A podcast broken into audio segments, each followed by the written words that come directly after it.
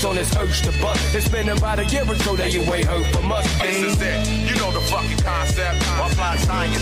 Left MCs penetrable. You, you, you, you know the fucking concept. Apply science. Science. Check it out. This is it. You know the fucking con- concept. Apply science. Left MCs penetrable.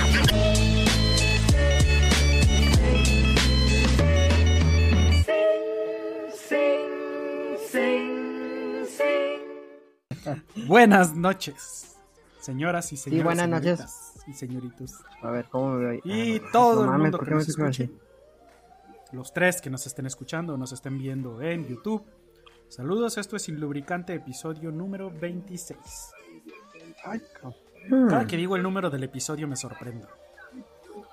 Yo más. No, nada más tú, güey.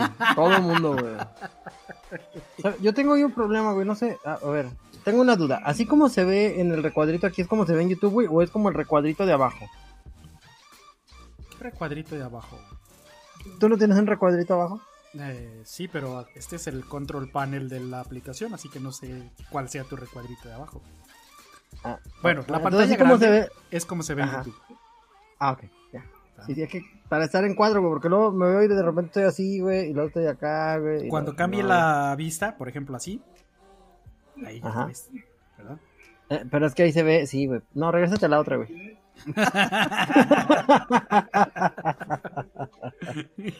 Sí, sí, es que ahora estoy en otra locación, en la locación de siempre, güey. Entonces, pues ya no es la misma. Tienes un güey, ya. encuadre raro. Sí, güey, sí, no, Podrías no. decir. Pues va- vamos a, a decir lo que así. Eso- bueno, yo tengo el que quejarme. el dueño de la mitad de Aguascalientes con todas sus locaciones. No, yo iba a estrenar otra, güey, pero al final no se concretó, entonces. Ya luego, luego estaremos en otra locación distinta. güey. Ok. Cada semana una locación distinta, solo en Sin Sí. Claro, fíjate que realmente había pensado, güey, nada más que todavía estamos encerrados.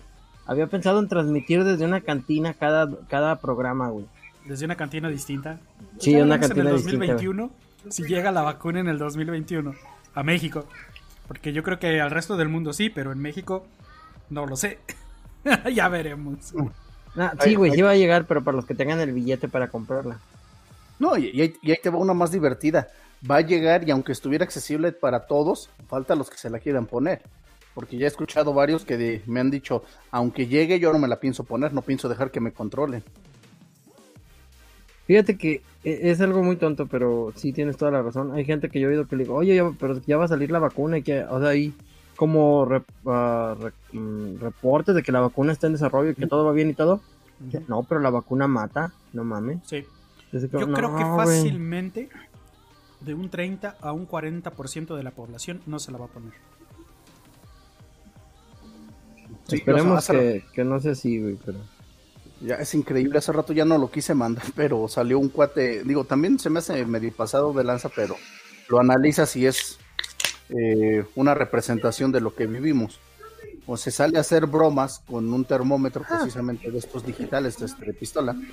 Los bailes dicen en la calle a la gente, oye, ¿te puedo tomar la temperatura? Mira, vengo de tal laboratorio. Lo, lo increíble es que a varios les dice, oye, vengo de los laboratorios de Brazers, vengo de los laboratorios de Umbrella. Neta, ya no, ahorita si lo encuentro se los mando. Me dice, ¿me dejas tomarte la temperatura? Ya, ya me cayó una bien ese güey. Ya me una cayó bien. estadística por 100 pesos y pues hay gente que acepta. Entonces ya cuando les toma la temperatura y les da su Ah, ah. dinero, empieza a avanzar en su coche y les dice, ah, se me olvidó decirte que en una hora te vas a sentir mal y vas a perder tus recuerdos y vas a olvidar todo lo que pasó. Y no, ¿cómo crees que? Y empiezan a corretearlo para golpearlo, dices, neta, cabrón. Pero Pues Pa- A ver, Sí. déjame ver si entiendo la dinámica.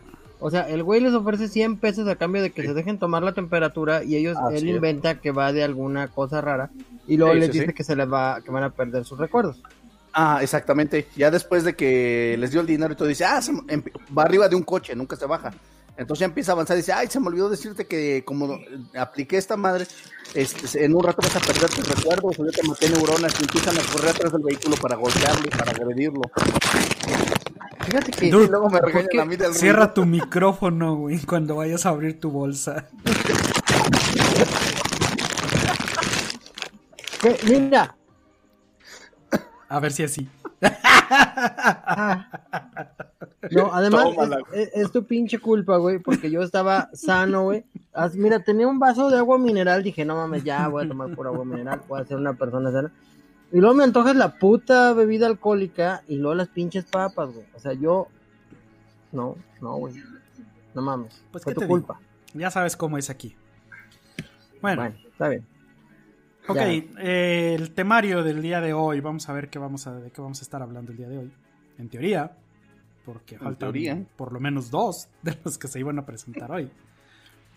Entonces, a ver, Nap, dinos tú que tienes ahí a la mano la escaleta que hiciste.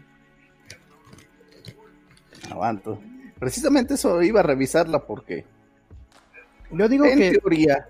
Yo Bueno, digo que la gente puede comentarnos, güey, de los memes del pobre Will Smith, güey, que pobre güey, no mames, no lo dejan en paz. sí. Ahorita, ahorita le Ah, dedicamos pero- un ratito. Aguanta. Película. Vamos a. Bueno, como siempre, Ah, pues está el señor Nap, guion bajo X, o señor Napo, mejor como los cuates le dicen. El señor Cerdo, eh, su servidor Pandawan. En un rato supongo que llega el señor Negro Albino y la señorita Fonseca. Y Después de que tengan tarjeta, güey. Así es. Vamos a hablar de algunas películas y series como Midnight Family, un documental, The Old Guard, la película donde sale Charlize Theron en Netflix, Blue Drive, que según entiendo es una serie en Netflix, You on Origins, ya saben, eh, películas de terror gracias a Nap, eh, Greyhound, que ya la tocamos la semana pasada, y Nobody Knows I'm Here, que no sé de dónde la sacó el negro, creo que de Netflix también. ¡Fonseca! Los temas... Hola, señorita Fonseca, buenas noches, bienvenida. Hola. Y No temas Panda, como favor, la siempre recortable pendejez humana, que nos lleva directo a la extinción. Y la NAP sigue terco con el tema de la normalización de la pedofilia, así que pues vamos a ver por ahí. También nuestra No, bonita no, sección de Yo tiempos sigo necio, mafufos. ni- no, no lo hemos, no hemos tocado el tema ni una Y- vez y estábamos esperando que estuviera Fonseca, güey. Espérame, déjame Ah, dilo, terminar. Deja que hable el panda. ¿Qué pinche educación tienes? Y tenemos por ahí también nuestros jugosos temas políticos de la semana, entre ellos la extradición de Lozoya. Y pues ya saben, las mentadas de madre habituales a nuestro querido presidente emperador mexicano. Entonces, pues, señorita Fonseca, ¿cómo ha estado? Muy bien, ¿y ustedes? Los extrañé También, mucho. también por acá. Harto. Hace ocho días me falló el internet. Horrible. Sí, ya sabemos, eso de las tormentas y que se va la luz y cosas así están haciendo estragos por todos. Eso de robárselo al vecino no es negocio. No es cierto. Es que aquí estaba lloviendo horrible. Aquí en Toluca Claro, estaba lloviendo sí, sí, horrible. claro. Oh, entonces el ¿sí vecino- El vecino dijo, no voy a arriesgar mi modem y lo voy a desconectar. Claro, por supuesto, yo haría lo mismo. que no. Lo los increíble, lo increíble que se me hace es que Fonseca habla de Toluca, habla de que se le va el internet y esta bola de hipócritas, ay, sí, lo entendemos, pero uno no puede decirlo, cabrones, porque todo es mentira. Oye, Gracias. es que lo que digas tú es falso, Mira, ¿la ves? Y ya fue. te vas. exacto. Además, mira, ¿sabes qué? güey? Yo creo en Fonseca, güey. Si a mí Fonseca me dice, mi vecino apagó el modem para que no se le fuera a quemar, está bien, yo le creo, güey. Chulada de hombre. No, Pero si en cambio tú dices, güey, ay, me falló el internet. No, ni madres, güey, tu señora te lo quitó. Si todos Sí, sabemos que te lo renta por de 15 minutos, güey. Estoy de acuerdo. Sí, ya. 15 Pero bueno. minutos y va y lava el baño, güey. Y otros 15 minutos y ahora va y lava los trastes. Todos lo A los sabemos, güey. que nos ven en YouTube ya saben, pueden dejar por ahí sus comentarios, sus sugerencias, sus mentadas de madre para GANAP y cualquier cosa que se les ocurra de lo que podamos hablar. Déjenlo por ahí con confianza. Y comencemos con la, a ver, la ruleta. Dice que la señorita Fonseca nos va a hablar de Blood Ride. Sí, de- es- exactamente. Es una serie de Noruega donde son capítulos, son ocho capítulos de aproximadamente 10, 15 minutos cada uno. Y cada este cada capítulo es como de leyendas urbanas. Está muy padre, está muy morboso, o sea, es un humor morboso, pero está padre, está, está muy, muy, muy, muy padre. Ah, ya la Aparte, vi. este, ya. bueno, aparte, este, a- este, la, historia, de grandes rasgos, es un, camión donde va manejando un, un tipo X y en cada asiento está sentado un, como un, un personaje de, de cada capítulo. Entonces, cada vez que va a empezar un capítulo, enfocan al personaje, ¿no? Y parte de toda la historia es que ellos van contando por qué están ahí. La mayoría son muertos de los capítulos y otros solamente son como pues, personajes que están contando la, la historia. Entonces, pues bueno, este es una serie de terror, es una serie de, de suspenso, está muy buena, la verdad es que sí, sí lo, lo, lo, lo recomiendo como tal. Este hay varias, varias, este, varios comentarios muy buenos. La mayoría, creo que ninguno negativo hasta donde yo estuve checándole. Entonces, aproximadamente te tardas como unas dos horas en ver todo, en ver toda, toda la, temporada, si es que menos. Y están viendo que probablemente saquen otra temporada el próximo año, o sea, ya casi, ya casi, ya casi. Y este, ¿qué más? ¿Qué más les platico sobre esta serie? Hay un capítulo que me, que me intrigó bastante, que les platico rápidamente. Es de una oficina donde está una pareja eh, este, muy eh, alterada. Llegan a la fiesta del de la oficina y entonces le empiezan a preguntar por una Juanita Pérez. Entonces les dicen que, pues, una de las de las de los que están dentro de, de la fiesta empieza a preguntar sobre ella y todos creen que porque la chica quiere matar a la a Juanita, Juanita Pérez, ¿no? Pero no, realmente al final después de toda la controversia resulta que Juanita Pérez es la asesina serial de toda la oficina y es una señora así como de intendencia, muy relajada, muy bonita y pues sí al final se echa a la parejita de una manera muy sangrienta, muy muy ¿Cómo se los echa, Fonseca? ¿De qué estás hablando? No me cambies los tramas. de los Spoiler asesina, alert. asesina. Los Dilo así, por favor, sé correcta.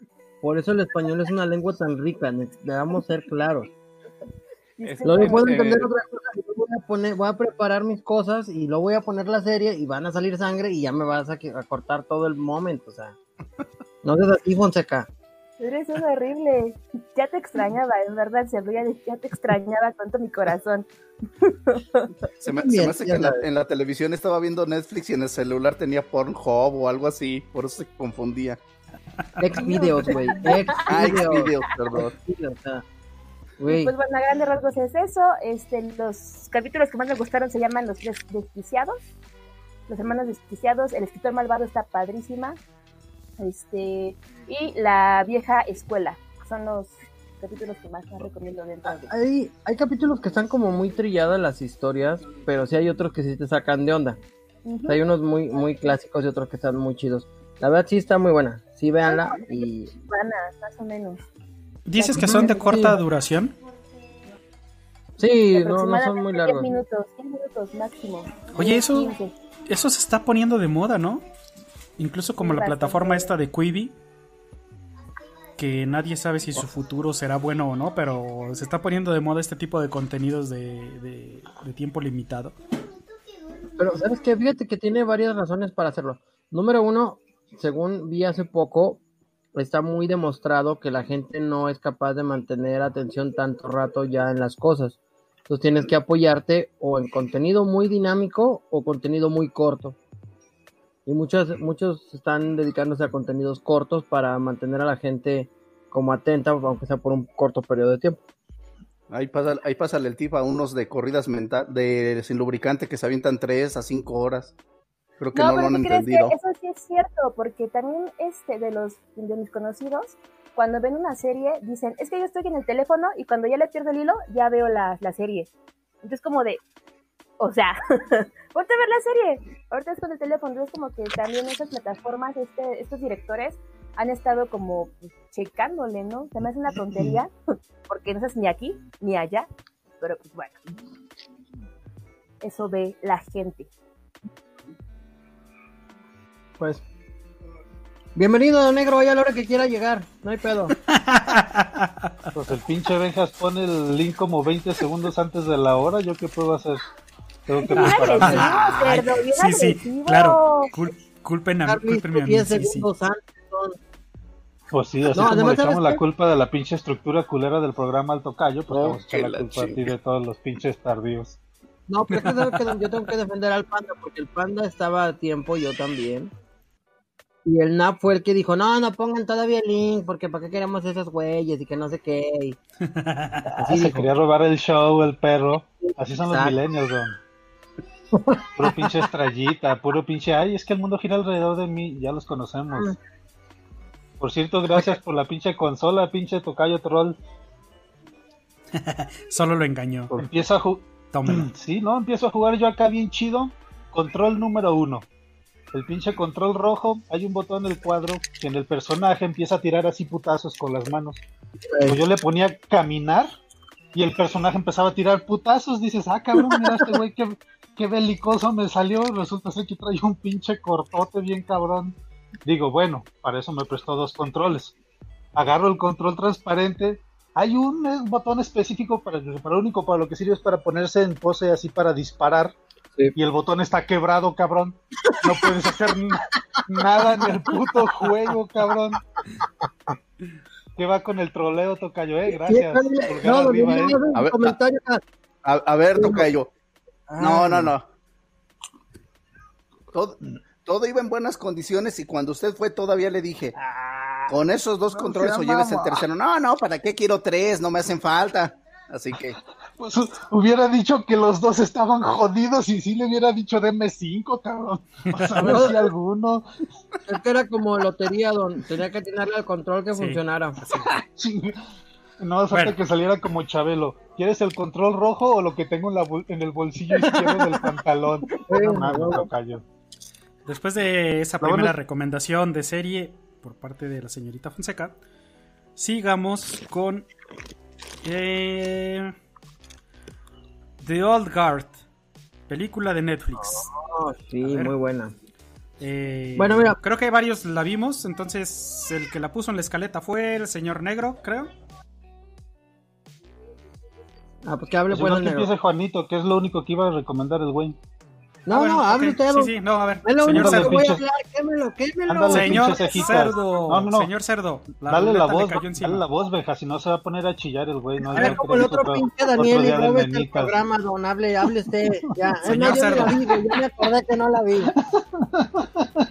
Ya se me olvidó todo lo que pasa en la película. Ya no sé, no sé Ah. qué pasa ya. Señor Es Cerdo, más, vi la versión pirata en caricaturas. Ah, cabrón, no me pongas así, güey. No, no hagas eso, a ver, regresate donde estamos todos, güey. Ya se sintió exhibido. Sí, no, eh, rojo me puse, güey, no. No, güey. Hasta Si fuera de broma, sí, se puso rojo, güey. Por favor. Ay, cabrón.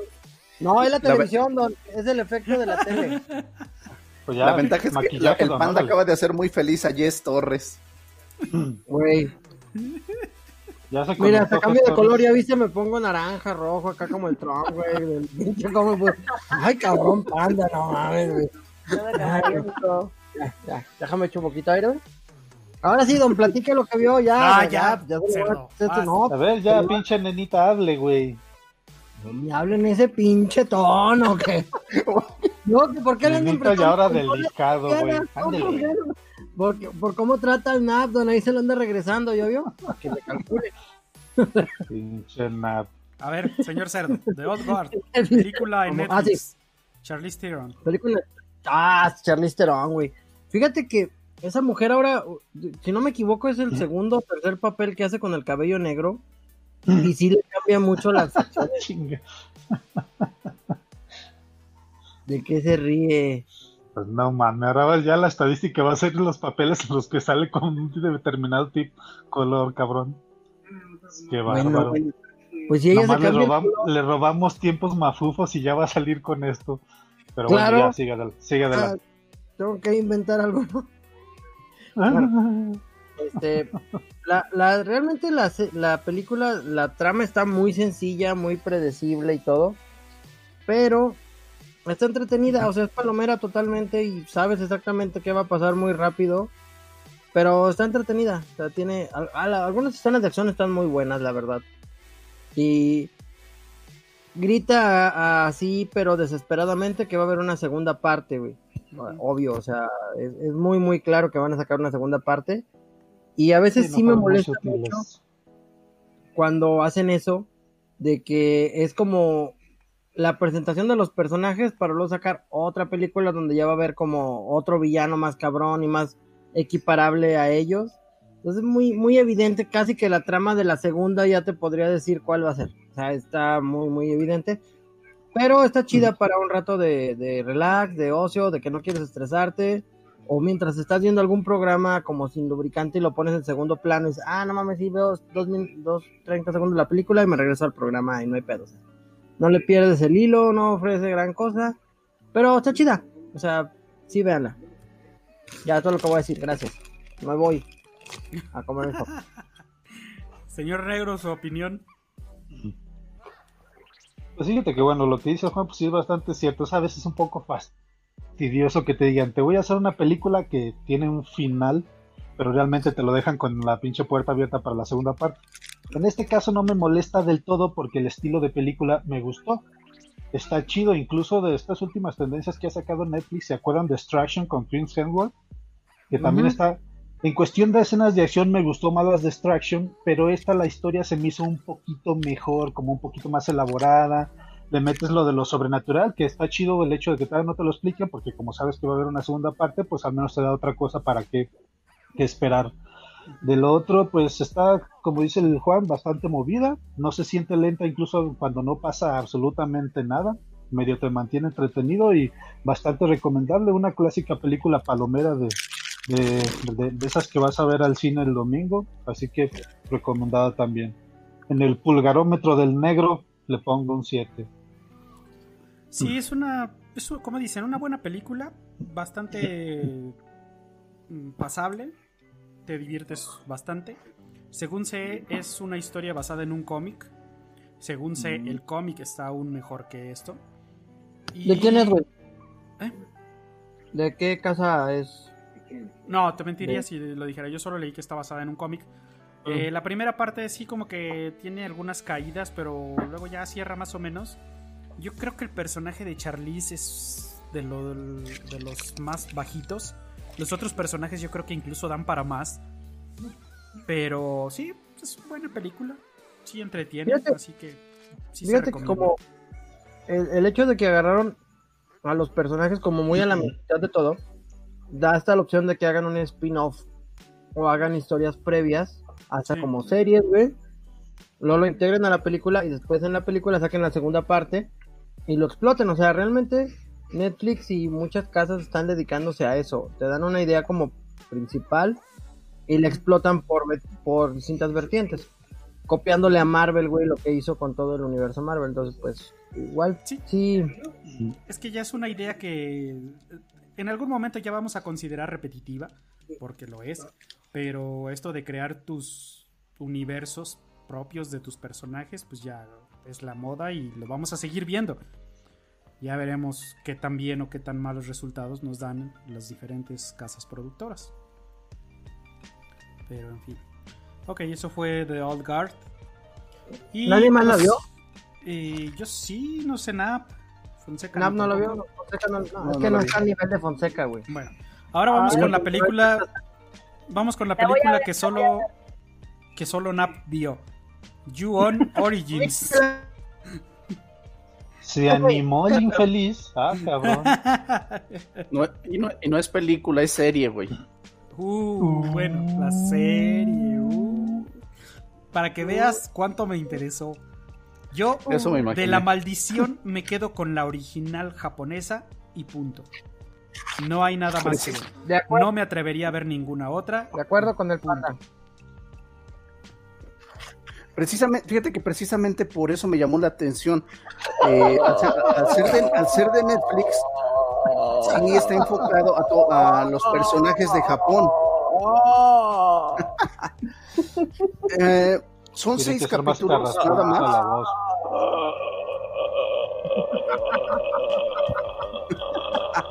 Todo su pinche comentario va a ser con ese sonido de fondo, don. Ya, ya. Habla, No ver. tengo tanto aire, güey, habla. Ok. Este. Pero de hecho, esa, el sonido ese es de la otra película, toca yo. El, You- la de la maldición está basada en los maullidos de gato del niño. No es este. Un momento. Así es. Exactamente. Bueno, eh, son seis capítulos, más o menos de media hora. No es mucho. Eh, sí, lo da, a entender que mm, tal vez hagan una segunda temporada. Los dos primeros capítulos son muy lentos, muy lentos, pero a partir del tercero te empiezan a contar varias historias que todas giran alrededor de esa casa. Digamos que es como la historia de amores perros, de que hay diferentes puntos de vista, diferentes personas, pero acaban convergiendo en que todo tiene que ver con, la, con esta casa. En- y al final, yo en un inicio pensé que solamente eran acontecimientos que tenían que ver con, con lo que lo- la mala vibra o la energía gen- que generaba eh, esa casa. Pero no, al final todos los personajes tienen algo que ver y acaban convergiendo un- unos con otros de cierta manera. Dan a entender mucho que uno de los principales investigadores tiene que ver mucho con este con el desarrollo de la historia y si hacen una segunda temporada que va a girar en torno a algo que le pasó, que lo van desarrollando y lo dan a entender al final, pero empiezan a hacer muchas suposiciones de por qué tiene conocimiento de este tipo de cosas. Es una persona que se dedica a investigar este tipo de historias, este tipo de maldiciones en todo Japón y se dedica a escribir libros. Pero hay cosas que empiezan a quedar así como fuera de cuadro y le preguntan por qué sabe tanto. Entonces siempre él dice, pues no, no sé por qué me dedico a esto, no sé por qué me atrae todo este tipo de cosas. Es como Carlos Trejo japonés, güey. Eh, fíjate que no un Carlos Trejo, en el sentido en que este cuate no busca, sí obtiene beneficio del- de sus libros, pero no es tanto como que lo vea como negocio, de que yo, yo me voy a dedicar a exorcizar en los domicilios a las personas, a mentirles, a sacarles beneficio. Más que nada él es como un investigador, obtiene información, desarrolla sus libros y les explica un poco de lo que pasó, pero empiezan a salir temas polic- este, policíacos de unos detectives que dicen, bueno, al final, ¿por qué, tiene, ¿por qué sabes tantas cosas? Aquí hay como huecos en la historia que solo tú sabías. Ya a partir del tercer capítulo, al final, eh, hay escenas bastante explícitas de sangre. Eh, Ah, con razón te gustó, güey. Tenía que ser. Y ya empieza a tener un poco más, se empieza a poner más interesante la trama. Lo que me llamó la atención es esta parte que los que conocimos la película, pues ya sabemos, ¿no? Hubo una maldición, hubo algún evento que generó todo este tipo de cosas, han vivido, pero no explican a ciencia cierta qué cantidad de eventos ocurrieron. Y en esta parte sí se dedican a explicar todo lo que ocurrió, todo el trasfondo que hay, que se repiten eventos cada ciertos años. Ah, sí, ¿Por qué ah, no sí, me pinche bastardo. A mí también Chinga. el culero. No ma- eh, ¿dónde está abajo del banner como yo el otro día? Asómese acá.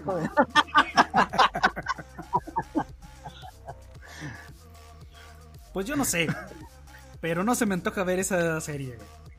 Nada, güey, nada que recomienda el NAP, güey. Nomás tienen que tener sangre y gritos y ya le gusta, Es güey, que, no mames. mira, si la serie hubiera salido después de la primera película japonesa, tal vez. Pero salió la versión americana, salió luego otra versión, luego salió... O sea, no, ya, güey, ya echaron a perder el producto. Ah, Bueno, ahí, ahí de cierta manera también tienes que aceptar que quien decide ver las versiones americanas está echando a perder un género. No hay una película que hayan hecho ellos que sea buena comparada con la original. No hay una.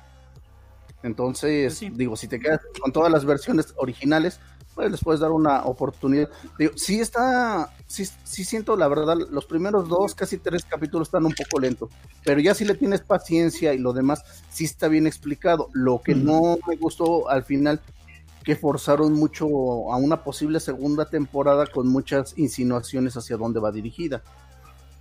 No, pues Señor Napo, van a yo quemar tengo una duda. Pero el último no, no dijo si era buena o mala, nomás ha hablado de la serie, pero no la ha recomendado o rechazado o bala, no bala o qué chingados. No, ya le puso el panda que es una bala, güey. O sea, no, le pero gustó pues, no la ha visto, la tiene que decir el NAP. pero, Pero pues, acuérdense que aquí es el, ese, ese güey es el amo y señor y él califica como quiere. Ya si Sí, nos ya pone mucho. que está embriagado de poder el güey. Fíjate lo que hace. Una, una, una membresía premium don, en un ratito, ya. Bueno, No, a ver, Nap, pues, según tus estándares, ¿es buena o es mala? Mis estándares. Mira, más que estándares, voy a, este, yo diría. Es que, tienes que, tener- es que tienes que tenerle paciencia. Y de lo que estamos hablando ahorita es que mucha gente ya se desespera. Si nada más ves el primer capítulo, no te va a gustar. O sea, la vas a dejar a la primera. Pero si le tiene, si avanzas hasta el tercero, lo más probable es que sí te, te llame la atención este tipo de historias, cómo las van enfocando Ok. sí dejan muchos huecos en cada una de lo- en cada una de las cosas que vivieron los personajes. Por eso te digo que dejan mucho, muy abierto a que lo van a volver a explicar porque ocurrieron ciertas cosas. O sea, te puedo decir que ocurrieron un par de eventos con unos estudiantes que en un principio tú dices, ah, nada más actuaron de esta manera porque pues, son unos hijos de la chingada. Pero hay un trasfondo que no terminan de decir y nada más están así como regresando, tratando de insinuarlo, pero no lo dicen. O sea, te estoy Lo- dando vueltas como pendejo. Ahora, Eh, es que eh, fíjate que todas estas cosas, las, las historias de cada uno al final las van llevando a que tuvieron que ver uno con el otro. a ver, O sea, contéstame yo unas digo que demasiado choro tocayo para nomás decir es buena o es mala. Demasiado para, mí es, choro. para mí es buena. Contéstame unas preguntas. Ah, A ver, Nap, Ah, ver. número uno, ¿ya la terminaste de ver? Einstein. Sí. Ok. Considerando que ya la terminaste de ver y considerando que en esto sí tendría que darte el punto de sobre tus estándares. Es una serie de terror que te asustó, que te gustó, porque tú dices, pues es que no, ya nada me asusta, ya nada esto, ya nada chingada. Te asustó, te gustó, te lo que sea que te haga sentir a ti amo de las series y películas de terror como para que la puedas nombrar como buena. Ahí te, ahí te va la respuesta que les encanta. No, Sí no, la respuesta corta. No, la respuesta corta, sí, Sí o y no. no. Sí, ya no son tus mamadas, güey. Ya. Aunque no Sí sea tan gustó, corta, sí pero que no sea tan mamona, güey, no chingues. Ah, ah, por eso, espérame, espérame. Sí me gustó, pero no asusta, porque no es ese, el- eh, te digo, es que no es el, fo- no es la historia principal el causar terror como la película que todos conocimos. Es la explicación de por qué se generaron toda esta, esta situación o todo lo que, todo lo que genera esta, esta casa. Bueno, O sea, no es como ahí es donde tienes pones el subtítulo allá abajo de que es el que acabó de ver Sabrina, entonces los estándares tienen que ir más o menos ad hoc. sí. No, entonces sí tengo Y Iron Fist, con mis y dudas. Iron Fist. Iron Ay, Fist no. lo terminé de ver. No, no. Bueno, pues ahí está la recomendación. ¿Quién sabe si sea recomendación de NAP? De No, no creo- Yuon. Yo creo que los que sean fans del género, pues chequenla. Digo, por lo que entiendo, así entre todo el palabrerío de NAP. Los que sean fans del género, chequenla. Igual y les late, igual y no. Los que no sean fans, olvídenlo, ni siquiera la tengan en cuenta. Yo tengo una duda. Es una bala, pero como en ruleta rusa. Sí. No, yo creo que sí. Es que yo creo que sí depende mucho de si te, te gusta el género. Si te gusta el género, yo creo que como Nap le vas a encontrar el lado amable o el lado que sí te convence de Ah. la historia. Pero si eres de los que el terror no es tu fuerte o esas historias, o por lo menos eres fan de, las de la historia original, pues igual y te va a valer madre o, lo- o te va a perder al primero o segundo episodio, como dice Nap. Te- Yo tengo una duda, eh, así en general. ¿Cuál fue la última película que vieron que sí les dio miedo?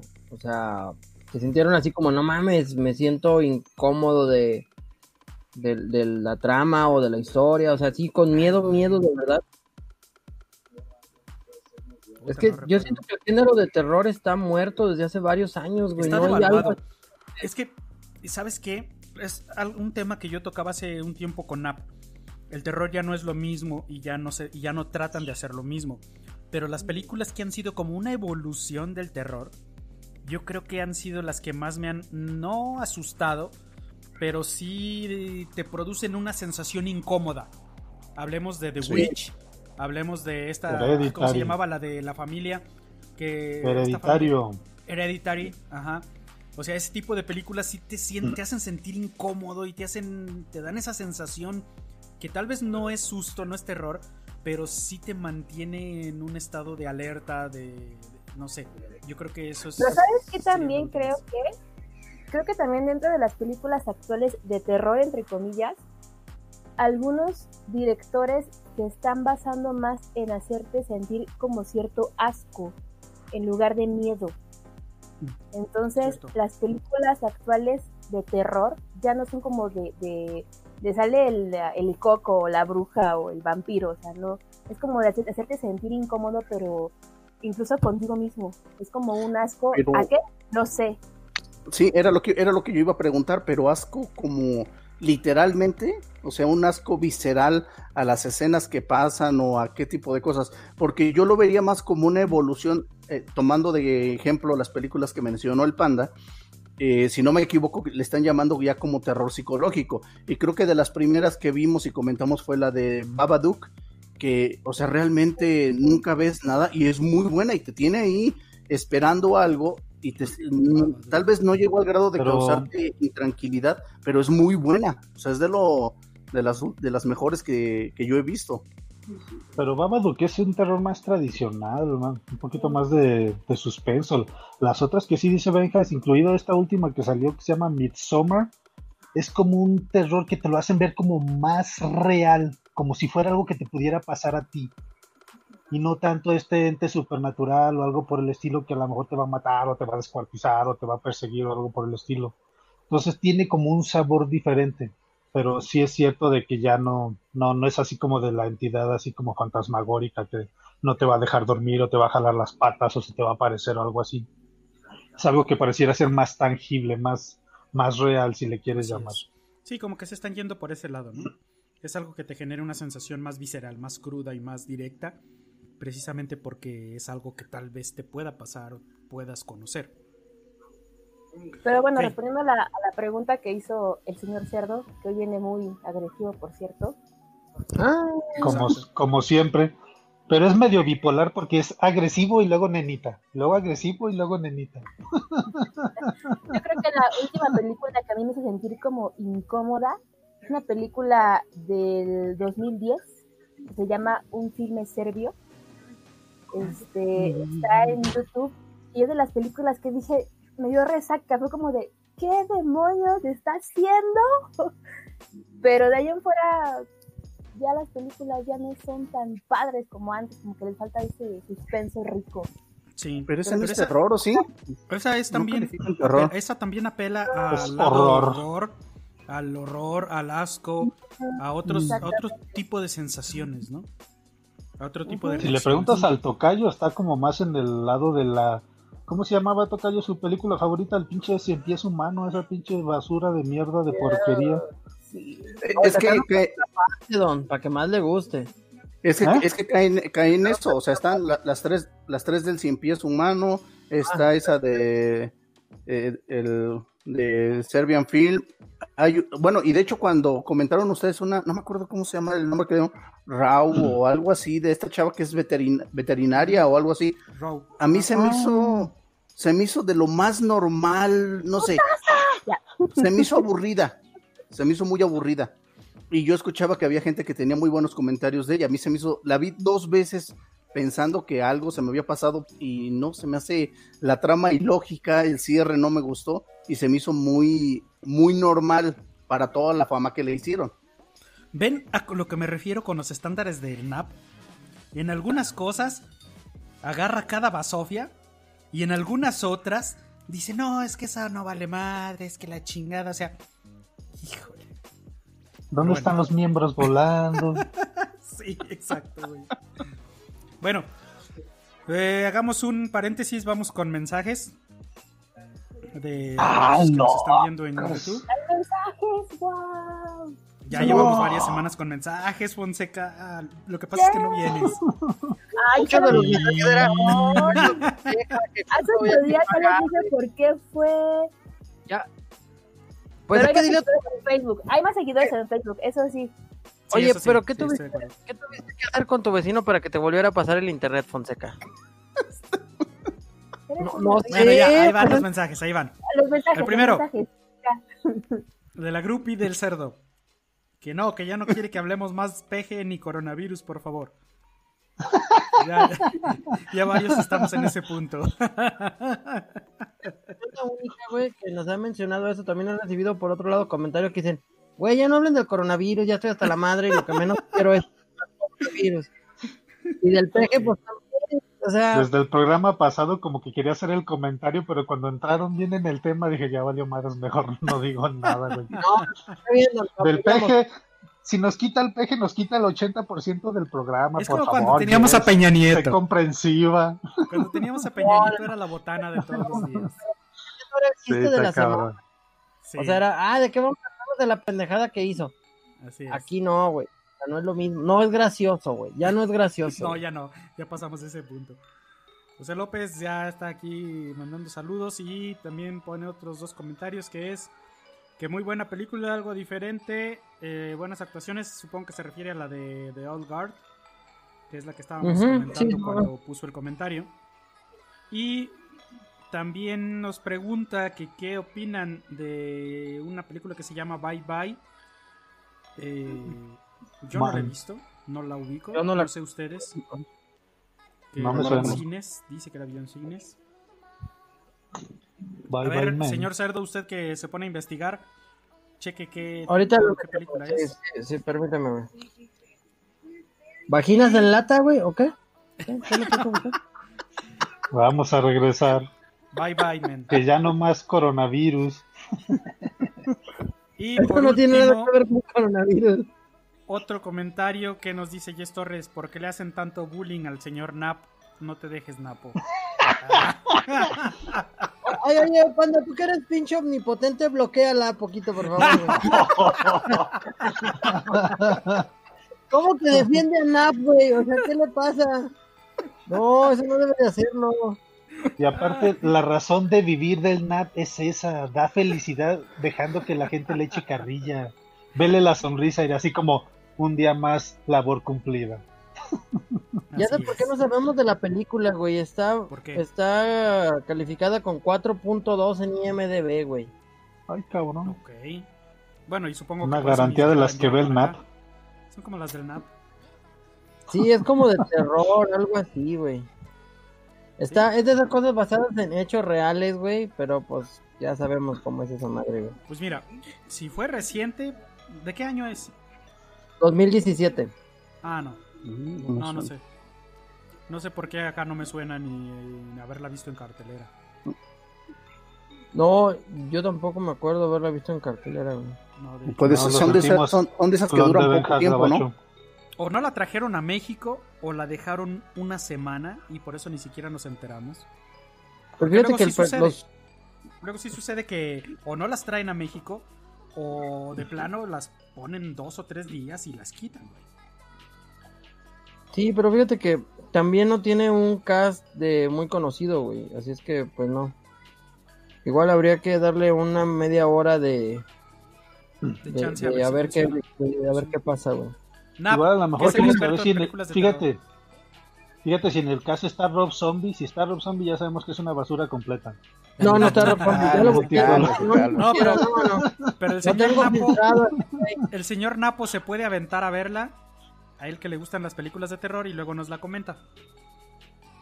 No mames, sale no. Trinity, güey. Bueno, la mujer que la hacía de Trinity. ¿Neta? Sí, güey. Kate Beckinsale, No, de Trinity, Bueno. Don.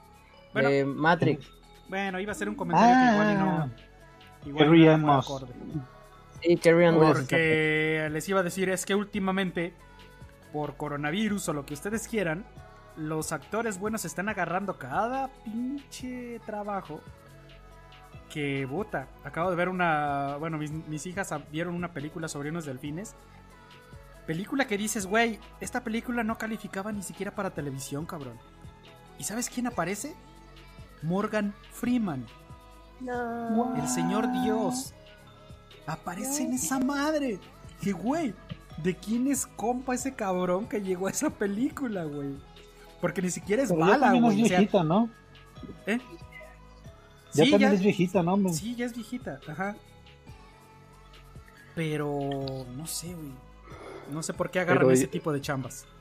Pero que es nada más para sentirse activos, porque pues no me digas que es por necesidad de dinero, está totalmente alejado de esa posibilidad. Ah, güey, Morgan Freeman tiene el, la facilidad de hacer el papel que se le hinche su chingada gana, güey, porque ha hecho de bajo presupuesto, de mediano presupuesto, hasta ha hecho clase B, güey. O sea, ese güey ya puede hacer lo que quiera y pues no, güey, o sea, ya está en un nivel que puede... A lo mejor fue por algún compa. Sí, exacto, güey, es más- a alguien, no sé, güey, pero la Igual película no para califica que le para regalaran el internet, güey, también no quería pagar el internet. Oye, güey, regálame el internet. No, mira, sales en mi película, güey, y te regalo el internet seis meses. Ya, güey. Yo, puede llegar a esos niveles, ¿no? No sé. Pues sí, pero bueno. Sigamos con Greyhound Movie. Apple TV Plus, el negro tiene algunos comentarios que hacer al respecto. No, pues es nomás un seguimiento del- de tu reseña pasada. Y francamente, ¿qué carajos le pasa por la cabeza a Tom Hanks? Me entero de que es el pinche guionista de la película. Con razón, cabrón. Con razón. Pinche película está. Yo no entiendo. La calificación es muy buena para, para el estilo de película, para el género. Y sin embargo, está medianísima pinche película. Te Sí. entretiene como película de guerra Ajá. dos, tres medio así como, como exaltaciones de que ay va a pasar algo por el estilo. Me caga que aplican esa de siempre de hay que arriesgar a toda la pinche flotilla para salvar a tres güeyes que están nadando en el océano. Dices, güey, usa el pinche sentido común, acaban de bombardear otros tres putos portaaviones o de esos pinches barcos, qué sé yo. Pero no, bastante mediana, bajito, yo creo que de, lo que esperas de Apple TV Plus, pero bueno, pues supongo que sí hubo mucha gente que le gustó. A mí se me hizo como de las que tienes que ver si no hay más nada que ver. Pero ¿Ha no está encabronado, ¿verdad? Don, Sí, ¿Ha pinche recibido- Benjas que no mame. ha recibido buenas reseñas. Has- ha sido la película más vista en estos días de todos los servicios de streaming. Le consiguió a Apple un 30% más de suscriptores, aparte de los que ya tenía, que no eran pocos. O sea, el hype ha sido muy cabrón. Yo creo que, número uno, porque es Tom Hanks. Y ya sabemos que Tom Hanks también ha hecho basofias y aún así han generado un chingo de dinero. Número dos, ¿Cuál- Tom Hanks se quejó de que su película no tenía categoría para ir directo a un servicio de streaming, que tendría que haberse esperado a salir en el cine. Y eso generó obviamente por ahí el hype de que si era muy buena y el estudio la había menospreciado, etcétera, etcétera. Y luego Apple TV eh, salió a dar sus números de que estaba teniendo un éxito muy cabrón, salió con los nuevos suscriptores, etcétera, etcétera. Le dio bastante hype, elevó mucho el número de, vistas de la película. Y obviamente eh, mucha gente dice lo que yo dije. Es una buena película de acción, pero sin guion. Punto. Nada más. Oye, panda, yo tengo una duda. Bueno, en general para todos. ¿Cuál? Tú dices que Tom Hanks ha hecho películas muy malas, güey. ¿Cuál es tu película Tom Hanks más chafa? La peor que ha hecho. Ay, güey. Bueno, igual es yo creo que de O sea, las ¿cuál de- últimas. Mira, Soli no me gustó. No diría que es la peor, tal vez, pero no me gustó. La del piloto este del avión que aterrizó Sí, en el sí, la del. Ajá. Como que este tipo de películas no le van mucho donde interpreta personajes que se deben de mantener ecuánimes ante la situación. Como la del Y- Capitán Phillips. Ajá, como Greyhound, como Soli. En cambio, películas como la de. ¿Cómo se llamaba esta donde estaba en la estación? Ah, en, la la- estación. en el aeropuerto, perdón. Que se quedaba ahí. Terminal. en- Ajá. Y sí tenía mucho más que, expresar en su actuación y, y le daba que a Tom Hanks. Eh, salvando al soldado Ryan también sí le dio un, un muy buen toque su actuación. No sé, yo creo que Soli para mí sería de las peorcitas que le he visto. Usted, Don Apo, ¿cuál sería la peor que le pondría? Ay, ahí le quedo de ver, ni siquiera me acuerdo de los nombres. Normalmente las he visto y te acuerdas de las más icónicas, pero no recuerdo si una, si fue muy mala, yo creo que quedó en el olvido y ni siquiera me acuerdo del nombre. Otra de las buenas de Tom Hanks, como nos dice Christian López, es Castaway. El náufrago. Esa es muy buena. Náufrago. muy buena. Muy, muy Así buena es. película de Tom CMX. Muy buena película, Sí, güey. la verdad, sí. Muy buena. A ver, Fonseca, si nos ¿Alguien más? atiendes un momento. Ay, aquí estoy, aquí estoy. ¿eh?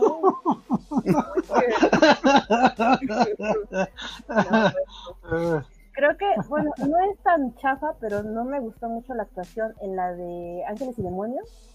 Mm. Ah, Creo sí. que hubiera sido otro actor hubiera hecho el papel más, más interesante. O sea, estuvo, eh, estuvo bien, pero creo que no. A comparación de, por ejemplo, la de Forrest Gump, esa película manches, está muy, muy, Sí, muy también. buena. Pero Así sí creo es. que Ángeles y Demonios, no. Mm, mm, tache. ¿Usted, señor Cerdo? No, va, va el Napo, digo, va el, el don, el don primero, güey. A ver, pues don bueno, de- ¿preguntaste de actuaciones o de películas? Yo pregunté de actuación, pero puede decir película, donde sea, no hay bronca. ¿Cuál, cuál cree que es su peor trabajo de Tom Hanks? Bueno, pues es que va a ser un poquito más difícil porque como dice Fonseca, si cambias de género tienes diferentes niveles de exigencia. Pero al contrario, yo no, yo no estoy muy de acuerdo con el Benja. Yo pienso que Tom Hanks es de los actores que para que tenga un resbalón en sus papeles está muy cabrón. A él no le gustó Sully, a mí sí me gustó. Ya vas a mencionar todas las icónicas. Yo creo que la mejor es Filadelfia, cabrón. Dices, güey, ese Sí, pinche papel lo hizo, lo hizo como actor. Y eh, si, si hablamos ya de películas, películas, a mí me gustaron, por ejemplo, por el género, me gustó Ángeles y Demonios, me gustó Código Da Vinci, todas estas están chidas, están movidas, muy entretenidas. Mi peor película, yo creo que le recuerdo ahorita de él, es esta, cabrón, Graham. Porque a mí se me hizo sin chiste. Incluso la que les recomendé la vez pasada, el Midway, se me hace mucho más emocionante, con un poquito más de historia, un poquito más de desarrollo de personajes. Aquí el desarrollo de los personajes es nulo, cabrón. Sale una Sí. pinche escena al principio de la película con, de- con su esposa, bueno, su, es todo. su futura esposa, y güey dices, ah, esa es su motivación. Dices, güey, pero ni siquiera te la comiste, ni siquiera dijiste, güey, ok, sí la quiere un chingo. No, cabrón, una puta escena de 30 segundos y dijiste, y así como para que ya digas tú, están súper enamorados. No tienen nada de desarrollo de personajes, Sí, es está cero, flojísimo cero. en ese aspecto. Cero Fíjate que- desarrollo, cero guion. De hecho, una crítica muy común a la película es que es muy técnica. El lenguaje naval de cómo mover Ah, los, barcos, cómo atacar, qué está sucediendo, que es muy técnico. Esa es otra de las críticas. O sea, en lugar de guion, tienes un pinche manual de cómo manejar un, un caza submarinos, güey. Bueno, pues, Pues ahora algo que- así. Pues yo creo que hay una película que fue realmente un fracaso por todos lados para Tom Hanks. No sé si se acuerdan la llegaron a ver, era la de Puente de Espías.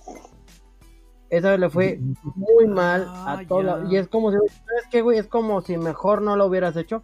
Ese yo creo que ha sido el, el- el peor papel y el peor trabajo que ha realizado.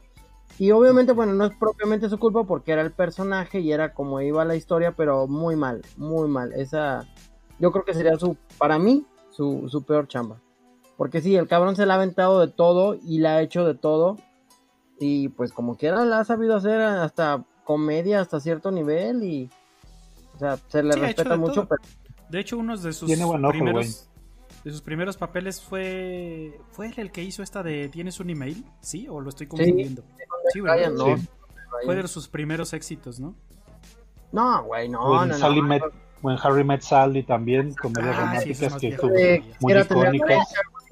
Hay una película donde este la hace de. Es un adolescente que. Esta, Ah, la de- la de Vi, Ah, ya, ya, ya, No, la de cierto.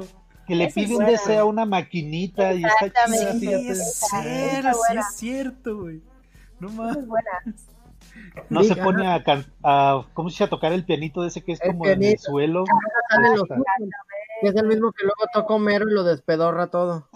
Y es buena. Es cierto. Ah, referencia a Simpson. Bendita Obvio. es. Debe de aparecer. Bueno, sigamos. Siguiente. No, no, no, Desde el hombre con el zapa- con el tenis rojo, güey. La despedida de soltero. Splash, güey. Desde el 84 también fue todo un hitazo cuando salió la de que- Splash. Fíjate que de ese- Ah, esas la de la sirena. La Esas sirena, últimas que sí. mencionas, yo prácticamente no vi ninguna.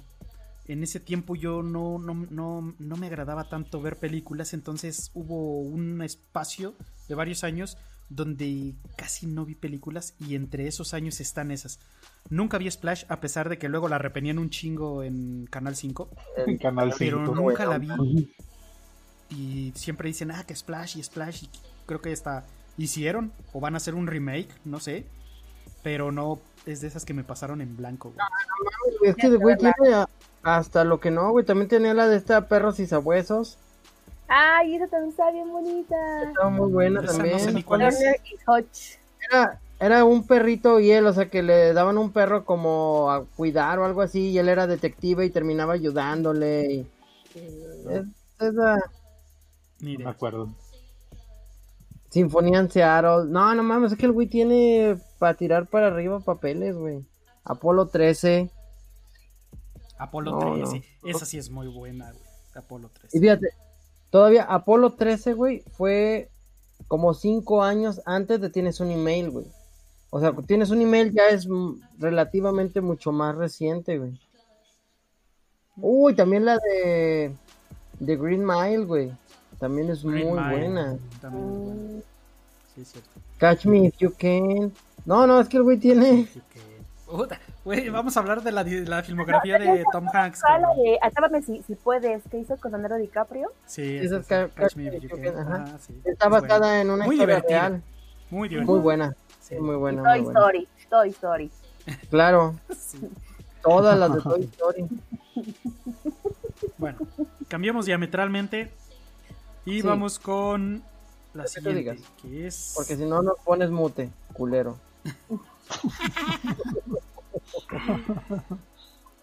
Midnight Family. A ver, señor Negro, dígame su opinión. ¿Qué opinó de este de este documental? Usted que es amante de los documentales. de los docus. Pues fíjate que llama la atención más de la temática central del documental. Yo lo que sí me quedé fue el, ¿cómo se puede decir? El subtexto, las cosas que ves que realmente no son parte del tema central. A mí se me hizo un reflejo de la situación actual de México muy triste, muy cabrona, porque o sea, a lo mejor dices, ok, es una, eh, bueno, para empezar mejor vamos a decir de qué se trata el, doc- se trata el documental. Se- es un documental donde supone que, por ejemplo, en Ciudad de México dan la estadística de que hay 45 ambulancias del gobierno para una población que en su momento cuando lo grabaron es alrededor de 9 millones de personas. Entonces, la necesidad de ambulancias se cubre con necesidad, digo, con ambulancias privadas. O piratas Y para esto, no, exactamente a lo que iba. Entonces, con esto, vamos a la parte como igual que los taxis, hay un chingo de ambulancias chocolate. Entonces, a mí lo que me llamó más bien la atención, te digo, es ese retrato social, por ejemplo, desde los niveles de corrupción, más agarrar desde los policías hasta la misma ambulancia, se me hacía a mí también un poquito así como de descorazon- descorazonador, de cuando engañan a los pacientes que llevan ahí enfermos, desesperados, madreados, lo que quieras, al hospital, porque a un hospital en específico, porque en ese hospital se llevan un moche. Desde las barreras burocráticas, que incluso los policías, en vez de decir, ok, llévate a las personas, no, güey, no tienes papeles, no te las puedes llevar, no importa que se estén muriendo, dices, güey, no mames, la ignorancia de la gente, hay unos casos que retratan muy, pero muy cabrón de, de güeyes que, por ejemplo, un, bebé- un bebito que casi se le muere a un pendejete porque estaba todo Es pinche estúpido. drogado, eso, güey, te quedas de... ah. Ah, por ejemplo, hay otro caso de, de una chavita que su novio le da un cabezazo y le rompe la pinche nariz. Dices, güey, y por e, vamos, todo el mundo lo vemos en las noticias, pero cuando lo ves así como de forma más directa, como que sí me dejó a mí un poco impactado porque pobre chavita se está desmoronando, está preocupadísima porque su familia se va a enterar y que esto y lo otro. Está muy cabrón, digo. Todas estas cosillas que voy diciendo son como esta como pudredumbre sistemática de la sociedad mexicana, como que cada uno te vas agarrando como un renglón tras renglón tras renglón, por ejemplo, si nos vamos a la ya la historia central, hay un chavito a la mejor de 10, 11 años que es hijo del dueño de la ambulancia que anda allí en la ambulancia con ellos, dices, güey, al chavito le vale madres la escuela, al papá al parecer también le vale madres al que el chavito no estudie, no se eduque, lo que quieras, e incluso pareciera que está más preocupado el socio del dueño por la educación del chavito, que es el que le está diciendo, güey, tú le tienes que chingar para que no tengas que estar batallando por el pan el día a día y esto y lo otro. Y sin embargo el chavito dice, no, me vale madres, no estudia y no hace tareas y toda la pinche noche anda en la ambulancia y al siguiente día va a la escuela. ¿Qué pinche energía o capacidad de concentración va a tener un niño que no duerme, cabrón? Pero bueno, este, por ejemplo, la, la necesidad de ambulancias, que si es así como que una cosa que te quedas tú de, es increíble. O sea, ni siquiera dijeras si fueran dos mil, cincuenta mil, cien mil personas, no, son 9 millones de personas, Así es. 45 ambulancias del gobierno. Dan los, las cantidades de qué es lo que cobran los tipos por aventar el- pues, la vuelta, si le quieres llamar, y también te quedas de, güey, ¿quién chingados va a pagar esas lanas? Sobre todo en una ciudad con tanto nivel de pobreza como la Ciudad de México. Pero bueno, abus- abusos hasta en ese aspecto. Eh, por ejemplo, que los paramédicos te lo pintan, yo no sé si, realmente lo percibí bien o a lo mejor ya nada más su forma de hacer su trabajo, cómo se desensibilizan ante los, los pacientes que tienen, gente que, que acaba de tener un accidente, lo que sea, y pareciera que nada más los ven como un, una forma de agarrar el pan, o sea, los con un signo de pesos. Porque literalmente hay ocasiones en las que, güey, hay un, casi, un caso de una chavita que se cae del cuarto piso.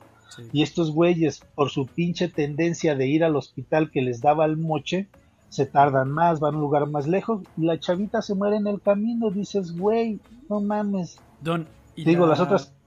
La, la manera de salirse del asunto cuando le dicen a los familiares, pues es tanto dinero por el traslado, y le dicen, no, güey, pero yo ni siquiera te voy a pagar, cabrón, porque si lo hubieras llevado a tal hospital que estaba más cerca, tal vez hubiera librado. Y dice el chavo, bueno, pues nada más dame tanto, güey. O sea, Dame Neta, 1500. Sí, dices, güey. ¿Hasta dónde llegan, cabrón?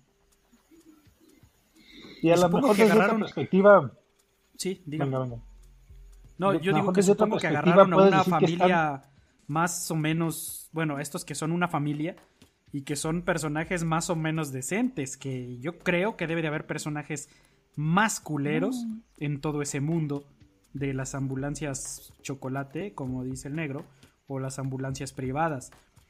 Entonces, vaya que agarraron una familia hasta cierto punto carismática, porque los personajes de cierta manera sí te dan cierta empatía en ciertos aspectos, en ciertos niveles, pero de que debe haber personajes más culeros, sí los debe de haber. Sí, te digo, la, como la parte que te quieren retratar de que están tan desesperados a veces por sacar el pan, por los moches que les tienen, tienen que dar a los polis, por las placas que no tienen, que tienen, que al parecer deben ser así como carísimas como las de los taxis, una cosa por el estilo. O sea, como que te dan a entender de que la misma sociedad empuja a estas hamburguesas de chocolates a ser así de desalmados, a ser así de agresivos, a ser así de, vamos, de culeros, quieras que no. Sí, así es. Entonces, por eso te digo, Venga. Por eso te digo que como que varias cosillas, como que vas devanando los niveles sociales, incluso cosas tan tontas, tan sencillas como la educación vial, Benjas. ¿Cuántas veces no se le atravesaban carros a la pinche ambulancia y no los dejaban pasar? Dices, güey, por el altavoz, déjame pasar, carro, déjame pasar, moto, déjame pasar. Y los güeyes se tardaban 10, 15 segundos ahí haciéndose pendejos. Dices, hasta allí tienen los pinches carriles del Metrobús, me parece que es, que usualmente están más solos y de todas formas les valía un pepino y no los respetaban. Sí, y eso de que tengan que dirigirse así por la ambulan por la bocina de la ambulancia y que le digan, déjame taxar, motocicl déjame pasar, motociclista, podría ser tu mamá la que llevo, o déjame pasar, déjame... Dices, güey. O sea, lo que yo les decía cuando les recomendé el documental es brutal. Tal vez no en la manera visual, porque no ves prácticamente sangre. Sí, en dos momentos llegas a ver una mancha de sangre, pero es todo. No ves nada, no ves prácticamente nada cruel, nada así grotesco. Pero sus historias, cada una supera a la anterior en que te hace sentir así como que, güey, no mames, co- esa, historia que pedo, hasta que llegas al clímax con la de la chavita esta que muere, que cayó de un cuarto piso. Antes de ese estaba el del, el del bebé, que ese sí fue donde yo ya estaba así como de que, no mames, güey, qué pedo, quítenle ese bebé a ese hijo de la rechingada. Está más drogado que la chingada y aún así se lo van a regresar. El bebé no reaccionaba. O sea, no, no, no, sí te pone mal. Sí es brutal el documental. Y sí, como dices, lo más interesante tal vez no es la propia familia que está en la ambulancia, sino todo lo que te dibuja la familia con su trabajo, con sus horas de dedicación, con sus... porque tienen de todo. O sea, son agresivos, son ojetes, son mentirosos y lo que tú quieras, pero también hay casos en los que dice, ¿tienes para pagar? No, no tengo para pagar. No, pues no te preocupes. Y, y pues ni modo, güey. Se la llevan sin que se los paguen. Y también ellos apechugan con eso y ni pedo, güey. O sea, así como podrías decir, son unos pinches lacras de la sociedad de la Ciudad de México, también podrías decir en ciertos momentos, pues fungen incluso como benefactores, güey. Porque después ves que para conseguir el permiso tienen que volver a comprar un montón de cosas que ya no tienen porque se las han gastado y pues no, no ha habido pago de los casos anteriores y pues ni pedo, güey, tienen que apechugar y como dice el chavito, pues vamos a tener que comer atún las, las tres veces de las tres comidas del día o comemos dos y así no gastamos tanto. O sea, tiene de todo, pero sí es, es brutal. Desde el momento en que te dan la estadística inicial hasta el caso final, sí es brutal el documental y sí te hace pensar en muchas cosas de la sociedad mexicana y sobre todo del este sector salud y en Ciudad de México y dices, güey, no quiero tener un accidente en Ciudad de México. Están olvidados, cabrón. Porque, o sea, ves los momentos en los que dice, pues nos lo llevamos a fuerza, porque el policía no, lo quería soltar, pero ya había pasado media hora y no llegaba la, ambulancia de, ¿cómo se dice?, del gobierno. Así que pues nos lo llevamos, güey. O sea, media hora. Y, nomás por eso podían, ¿eh? Exacto, güey. Te pasas media hora tirado en un accidente después de que tuviste un accidente sin que llegue la ambulancia del Estado. Y hasta entonces te pueden ayudar. Por lo que tú quieras. Pero dices, güey, no mames. En esa media hora puedes morir dos o tres veces si es un accidente grave, güey. Y ahí te carga la chingada, güey. Entonces sí está del nabo todo este tema en Ciudad de México. Y pues güey, es de esos temas de los que rara vez nos enteramos. O sea, yo si no hubiera visto este documental, yo no sabría que están en esos pedos en Ciudad de México, güey. Nunca en la pinche vida, güey. Es que no se habla de ningún lado de eso, cabrón. Exacto, güey. Sabemos que faltan medicinas, sabemos que los doctores a veces son unos hijos de la chingada, que el seguro social te trata como si fueras pinche pedazo de res, pero por ejemplo, algo tan básico que es el inicio de las de, los vamos de tu recuperación pues quieras que no es el ir que te recojan al pinche accidente cabrón. Exacto. Y sin embargo no si no tienes eso esa facilidad que teóricamente te debería de dar el gobierno y ahora ok vamos a decir ni pedo ya lo están ocupando las, las ambulancias chocolate. Pero, güey, con los pinches niveles de mordidas, de corrupción y de no sé cuánto, sabotean a cualquier güey que quiera hacer las cosas bien. Porque quieras que no, si por ejemplo unas placas de taxi te cuestan, yo no sé, 80 mil, 100 mil, 200 mil pesos, no tengo idea. ¿Cuánto te han de costar las de la ambulancia? Pero si cada pinche mono que levantas tienes que darle mocha al pinche policía de lo que está sacando, ¿cuándo carajos vas a salir adelante? Exactamente. ha de ser dificilísimo poder sacar, o sea, legal una pinche ambulancia ya, a menos de que seas uno de esos güeyes que tienen 45 ambulancias y pues así como hay un montón de güeyes que tienen un chingo de taxis. Entonces, no sé. Sí, se me hizo así como que una muestra de tercer mundo muy cabrón. ¿Y quieres saber algo? El director no iba a hacer este documental. Él andaba buscando un documental sobre el transporte público de Ciudad de México pero mientras andaba viendo todo eso, se dio cuenta de este tema y dijo, ni madres, güey, aquí está el pinche oro. A la madre, otra vez el intrépido Señor Maciosare. ¿Qué pasa, mis estimados? ¿Cómo estás? Canta Buenas noches. Sí, sí, sí, sí, manejando. no le falta ponerse el, el, el- ¿cómo se el atrevito de taxista. Anda de Uber. ¿De viaje de nuevo? En Sí, llegando de León, güey. Eso es todo, güey. No, no, ahora me tocó cerquita, güey. Eso ya vas es llegando. ¿Qué van? ¿Un bailarín exótico a domicilio, ¿Cómo? don Maciosare, o a qué se dedica? Porque no, no entiendo por qué anda tan así. ¿Quieres, ¿quieres un bailarín exótico, güey? ¿Tú no te dedicas a eso, güey? No, que puedes, güey, no te proyectes. Ah, No, pues yo pregunto, no sé de que te eres tan, tan... Mira, no tengo la, la fisonomía, ni la cara, ni el cuerpo, güey, así que quedaría en bancarrota muy Lo pronto, güey. importante es el ritmo, güey. Ah, ya, pues eso es otra cosa que me falla, güey. No, de no, alcohol. Anda un poco raro el sticker, qué carajos. Sí, Como dije, Como no, tú, tú sí eres bien Ya guapo, no te menosprecies. Dices, ah, cabrón. Está bien. Me tengo que retirar un momento, ahorita regreso. Y le vas a hacer un privado al, al Maciosare, qué carajos. Mira. Ándale, échame la mano. Se le extraña, Nomás señor güey, ándale, ¿qué te cuesta? Nomás al otro nos Sí. ponemos amarillos, güey, ándale. Caray. Chingado. No me está sacando de onda este. güey. Se me hace que las paletas que le dan no es por el programa. Güey, ¿no viste la forma que tienen? O sea... No, ya no quiero saber de eso. Y el Señor tocayo Maciosare. que podría aprovechar aquí para regresar un poco de carrilla y no nada, se ve lento el güey, se ve lento. No, ya.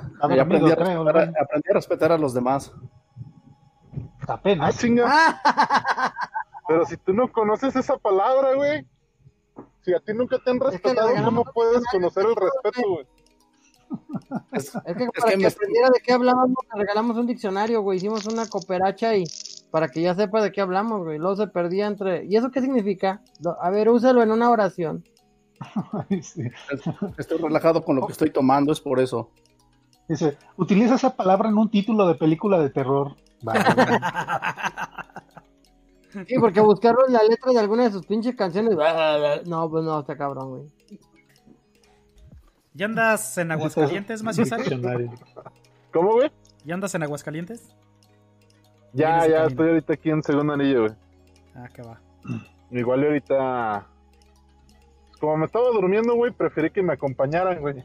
Ah, ok. Pero pues si me van a- si se va a estar insinuando el cerdo, güey, que quiere privado y no sé qué, mejor voy a aplicar mi, mi Me Too. Mira, mira. Espero, güey. Ya sabes dónde. No, no ¿Quieres- mames, Cerdón. No es no, güey. Deja paz a Maciosare, Ya. culero. Si quieres, No, caerle, si quieres caerle ahorita, ya sabes. Aquí seguimos rato. decir que no a la vista de los demás, pero él sabe que quiere decir que sí, don. Ah, cabrón. Men- Pero- mentalidad psicópata. Nada órale. más dime ahora por qué hicieron escaleta, güey, todo el pedo, güey. A ver, ¿de qué se trata? Ya, el NAP nos está organizando, güey. Ya tenemos escaleta y todo el pedo. No, no sirve Sí, para güey. nada, güey, pero lo está ¿Ya nos va a limitar intentando. ese güey? Dice, dice que para Pero- eso estudió cinco años de universidad, nomás para hacer Para hacer escaletas en. Excel. No, Y lo peor que las hace mal, güey. No, espera. O protege Las- los pinches archivos contra escritura, güey. Las comparte como solo lectura. tan solo lectura. No, no, es que, veanlo como lo que de Si la va a cagar alguien, la voy a cagar yo. Ah, sí, sí. Nadie Ese más. persona se lo va a quitar. sí. Por eso se Entienda, adelanta tanto. Exacto, sí, sí, sí. Le- nos quito, les quito la posibilidad de que la caguen ustedes cagándola yo las veces que sea necesaria. Es nuestra carne de cañón, güey. Así es. Bueno, pues sigamos con las últimas recomendaciones. Ah, yo pensé Eh, que ibas a correr al Maciosari, güey. no, no, que no, ah, así, güey. no. Sigue entrando, güey. Déjame Eh, acabo señor. mis datos, cabrón. Señor Mira, Negro. aguanta. Eh, eso- Señor Maciosari, ¿por qué no trae cinturón de seguridad? Oh, que la chingada. es que es de, es de los de cintura, güey. No, vaya. Es que cuando se lo pone siente que lo abraza Lupe el de Bronco o qué pedo, don? ¿De qué, güey? Ok, Siguen sé, las conversaciones no homoeróticas, muy bien, Juan, muy bien. trae. Yo Oye, que tú me empezaba a tapar así las boobies, Macio Sare, porque se me hace que ya, ya, Vamos desde rociando. las 10, ¿qué te más No me usaré? está preocupando este cabrón. No, no, tú tranquilo, güey, tú tranquilo. No vamos a hacer nada que tú no quieras. Bueno, ya, señor negro, ya déjenlos hablar y ya diga su película esta. Pues, aguante, Ah, sí, al- Se- señor- Si hay señor tiempo en la Panda, tengo una escaleta, pregunta. Tengo una pregunta, señor Panda. A ver. Ah, Y sí, na- nada, nada más porque usted es el dueño del programa y pagó el premium. ¿Por qué chinga a mí no me pregunta qué opino del documental? Usted no lo vio, para empezar. Sí lo vi, sí No lo lo, vi. viste. ¿Lo viste, Sí, lo vi. pinche No lo vi. tocayo? Sí. Nah. Ay, ¿cómo, hijo de la- A ver, Lo que señor negro, lo que, hágale una Lo que pregunta. de tarea, yo sí me aplico, güey. hágale una pregunta a ver si lo vio. Algo que Eh. haya salido en el documental. Ok, Lo que quiera. hay, un- hay va- pocas cantidades realmente que se revelan en el documental. ¿Cuánto le cobran de ambulancia a la primera doña que llevan al hospitalillo ese culero que, que les daba moche? Si no me, si no me equivoco, me equivoco, el precio de lista es... les cobran 3.800 y creo que les dan 500 o 1.000 pesos el ese hospital con el que tienen convenio por cada una de las personas que llevan y hasta tenían su tablero. Tú llevaste ya cinco, este güey me trajo, creo que le dice a los de otras ambulancias la barra y me trajo uno y este güey me trajo otro y hacen sus cuentas. No, sí lo vi. Está bien. A ver, ¿qué opinas? Venga. Ay. A, ver, deja de estar chingando. ¿Qué opinas? Ya, habla, anda. Fíjate Ándale, que- cero, digo, Nap. Este, este, Sí se vio este muy chillón, así como- sí refleja varias cosas. Lo que dices sí choca bastante un momento en el que solamente ven a los lesionados pues con un signo de pesos. De hecho, lo llega a decir el cabrón de la ambulancia. Dice, es que a mí me gusta ver gente que recibió un balazo, gente que está lesionada, porque si no me gustara no podría hacer mi trabajo con gusto. Si la gente no tirara basura, no habría barrenderos. Si no hubiera enfermos, no habría doctores. O sea, es una analogía muy pendeja. Pero él lo justifica con eso. Básicamente, sí. Después, lo que sí choca un poco es ese gesto de empatía que de repente se ve como muy extraño cuando exactamente el- lo del niño que se les está muriendo porque el otro güey lo drogó, lo de los otros que, ¿sabes qué? De hecho hay una escena donde creo que no, no atacan total o no mencionan totalmente el caso, pero dice uno de los paramédicos, ¿sabes qué? Es que no me dio dinero porque me dijo, ¿sabes qué? No tengo para pagarte, pero te invito a un café. Y los demás se le quedan viendo así como, cabrón, tu chamba es cobrar, como con un café? Pero pues ya dicen, pues ni modo, hay Pero que que. Hay, que aguantarnos, es Bueno, lo que... es Bueno, lo en que realidad lo recuerdas medio chueco, Tocayo, porque lo que realmente le dijo, le hace, güey, yo no traigo dinero, o sea, si tuvieras incluso para comprarte un café, te compraba Ah. el café, pero ni para eso traigo. Fue así como de, realmente eso que menciona Benjas, que dice, no, pues si le echan la mano, pues les echan la mano más obligados que de otra forma, Sí. porque es porque ya no tienen es. otra Sí, opción claro. más que guardársela, cabrón. Pero bueno, disculpe, Sí. siga, Tocayo. Sí, fíjate que esta parte, lo que sí es un tanto raro, creo que más que el trabajo depende de las personas, cómo te desarrolles no solamente en tu trabajo, sino cómo eres como persona, la situación de la empatía o cómo te comportes.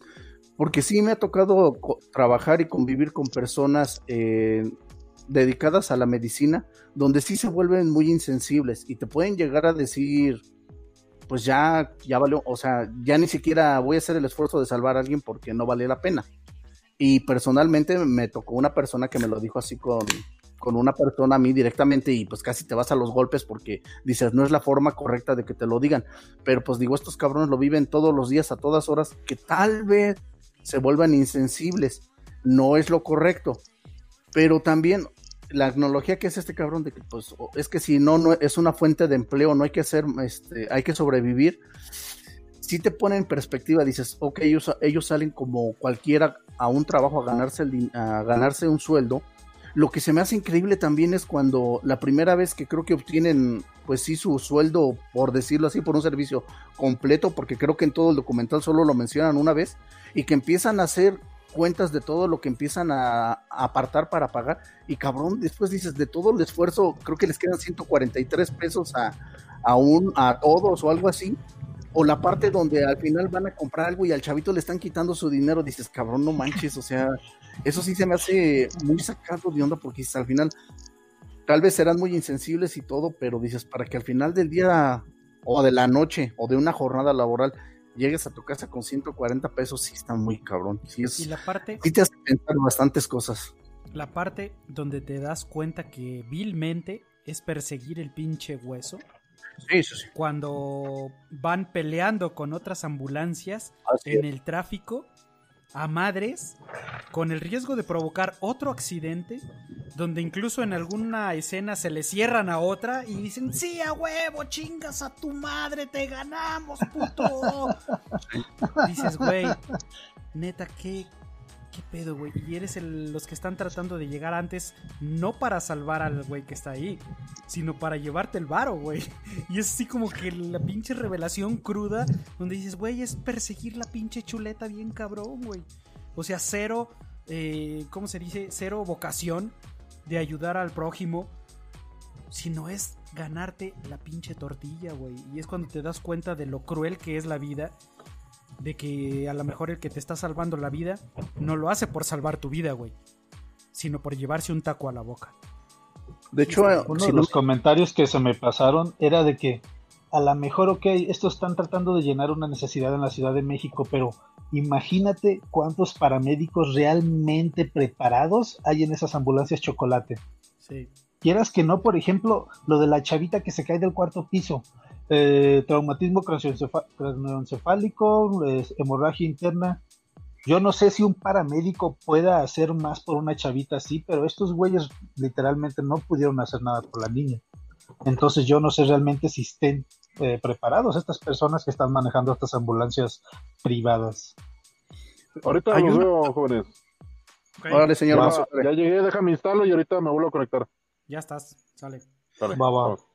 Fíjate que no sé si, es- si estoy confundiendo, pero creo que también hay una escena donde el, el mismo chavito le comenta a uno de los paramédicos, dice, oye, ¿qué no le tenías que quitar las cadenas o las esclavas que traía, creo que uno de los pacientes y se quedan así viendo como que se me pasó o algo así? Entonces también te das cuenta que es un reflejo y se ha mencionado muchas veces que en un accidente, obviamente es en lo que menos piensas en el momento, pero después dices, ay cabrón, mi cartera, mi celular, mis pertenencias, ya las das por perdidas, pero sí está, dices, ay cabrón. Y fíjate que ahorita dice, hace un comentario el panda, dices, hijo, eso no quisiera vivirlo en la Ciudad de México, pero yo creo que pasa en todos lados. No voy a decir este, compañías, pero me tocó aquí en Aguascalientes precisamente rumores, no me consta, pero una de estas compañías enormes que tienen muchas este, ambulancias a su cargo tenía trabajando una persona con él. Esta persona empieza a hacerse de su pues sus ahorros, este su material, si quieres, empieza a ver dónde comprarlo, empieza a hacer como un stock. De repente ya tenía como su plan ideado. Cuando le hablan para un servicio, él empieza a retrasarlos, empieza a hacerlos llegar tarde a donde tenían que llegar. Entonces, por, por otro camino, él ya había adquirido una ambulancia. Entonces, digamos, tú pides una ambulancia y tarda media hora en llegar. Al otro día, por coincidencias, llegan a ofrecerte el servicio y dicen, ¿sabes qué? Pues e- esta empresa sé que ha dado mal servicio en todo Aguascalientes. Yo te ofrezco que en 10 minutos me tienes aquí y si no me, no me, da, no me des el, se- el servicio. Y entonces así se fueron abriendo camino. Esta persona desde dentro, desprestigiando esta empresa grande, ya cuando tuvo su cartera de clientes se salió y ahora sí se pasó directamente a operar su, su ambulancia. Creo que al final adquirieron dos, pero se empezaron a destapar muchas cosas así donde decían, ah, cabrón, pero es que llegó media hora tarde. Sí, porque el que atendió la llamada es el cabrón que ahora es dueño de las ambulancias que están ejerciendo su servicio. No. Y dices, No ah, mames. cabrón. Eh, neta, y eso fue como rumor, pero sí me tocó estar eh, solicitando un servicio donde no había, no estaba en riesgo la vida de una persona, pero sí era una lesión fuerte y te hablo de que en 45 minutos tardó en llegar una ambulancia y dices, Aguascalientes lo recorres en que te gusta 20 minutos y estoy hablando de lado a lado. Entonces, a lo- en un, eh, un par de días después llegan y te ofrecen un servicio garanti- garantizándote que en 10 minutos pues analizas, revisas y luego con precios más accesibles que la otra empresa pues te cambias. Pero sí son cosas que de repente, y, y me ha tocado ¿eh? de los dos lados, gente que dicen que no es cierto, que ese rumor no es cierto, que esta persona se ha ganado sus clientes a pulso y eso nunca lo hizo. Pero yo digo que con este tipo de documentales sí te das cuenta que está, hay muchas cosas muy turbias por todos lados. cerca de la. Y lo peor es que al final es dinero y sí están dejando a un lado la integridad física de, pues de las personas que requieren una atención y eso es muy cabrón. Sí, eso es lo más culero. Señorita Fonseca, ¿tiene usted alguna opinión sobre este tema?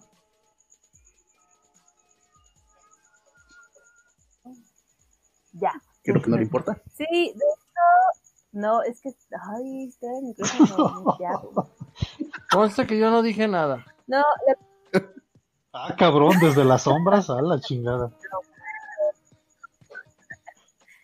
Pues hay un, una serie, no recuerdo, Mm. pero trata de, uno de los capítulos es de una señora que tiene una ambulancia y con su hijo, junto con su hijo, pues tienen esa onda de ir, este, a, eh, lo que ellos hacen es utilizar las emergencias.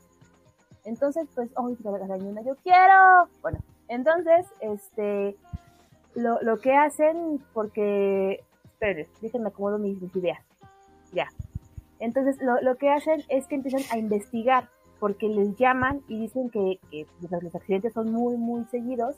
Entonces, empiezan a investigar a, pues, a la gente, sospechosos y todo. Y al final de la serie van con los de las ambulancias. Y resulta que ellos empiezan a modificar ciertas este, circunstancias dentro de la ciudad desde las cámaras que hay.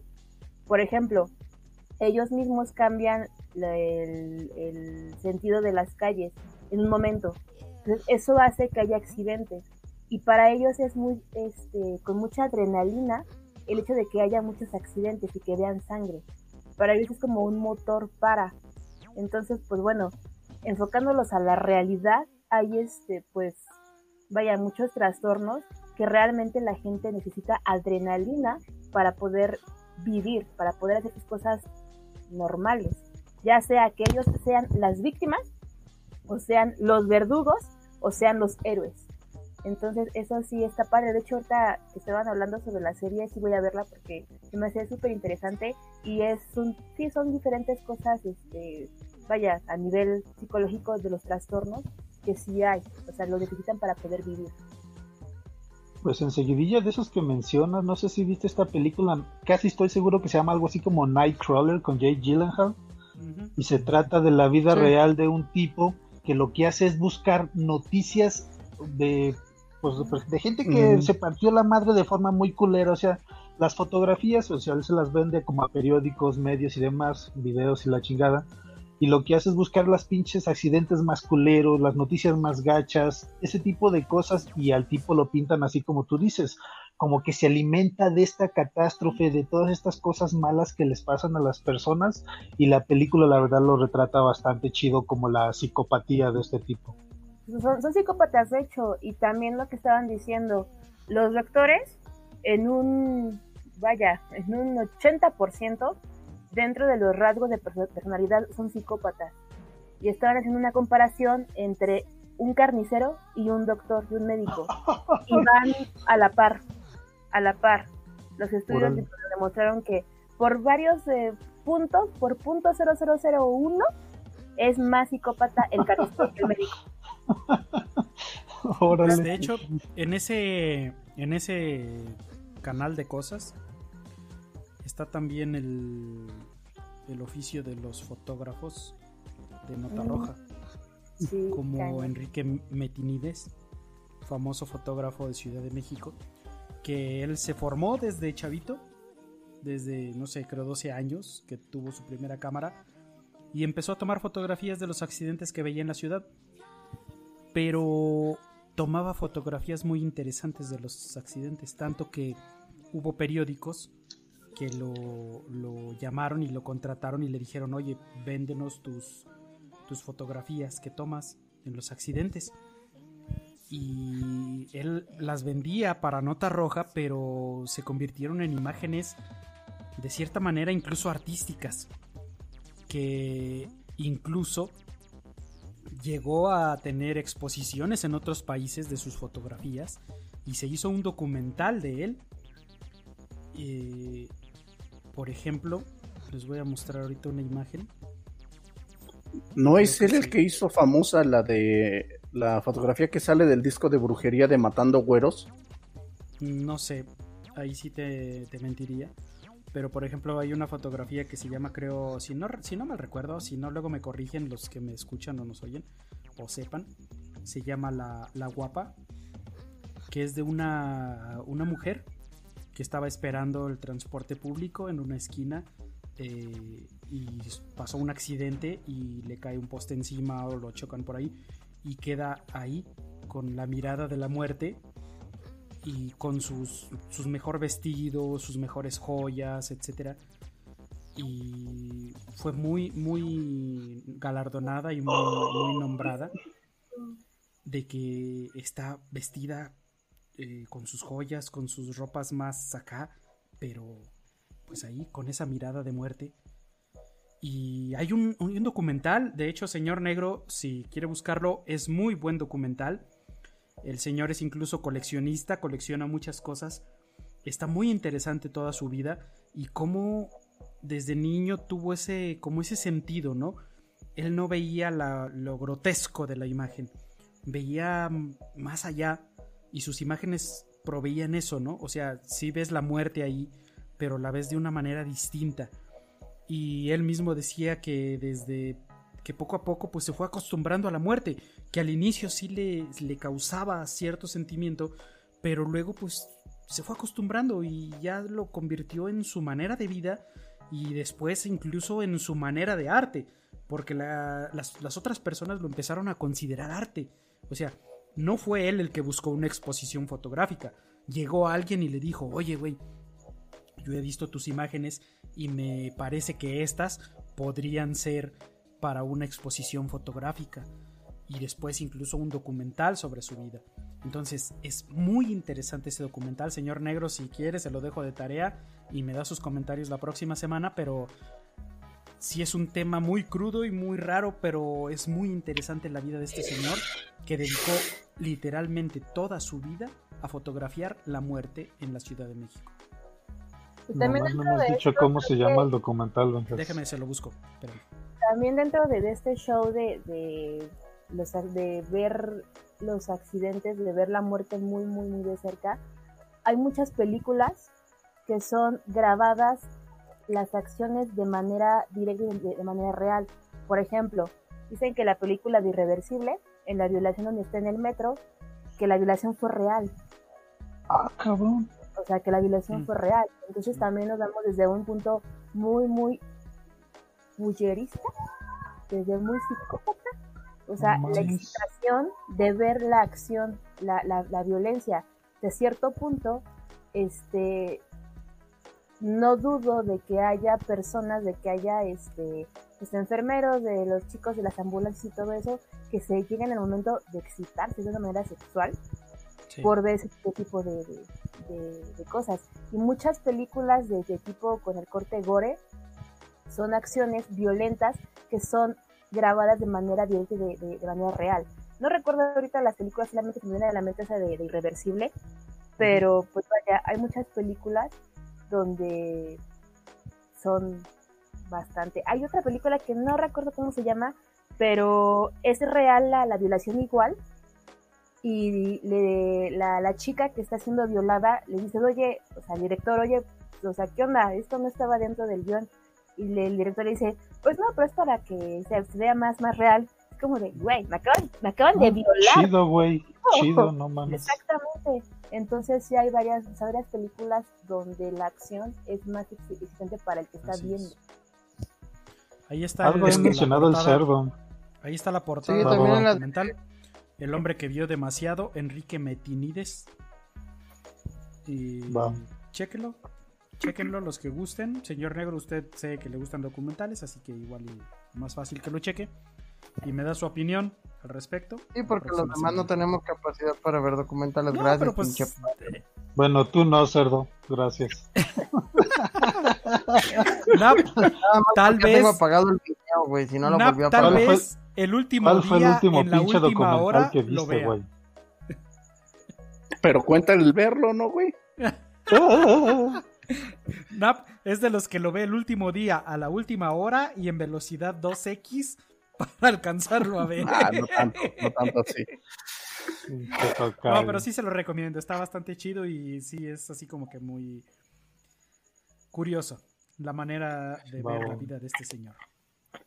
Es que fíjate que en este, lo que mencionas, en este caso se me hace bastante interesante cómo le dieron un giro al tipo de imágenes que él captaba al volverlos una galería o apreciar arte en ese tipo de cosas.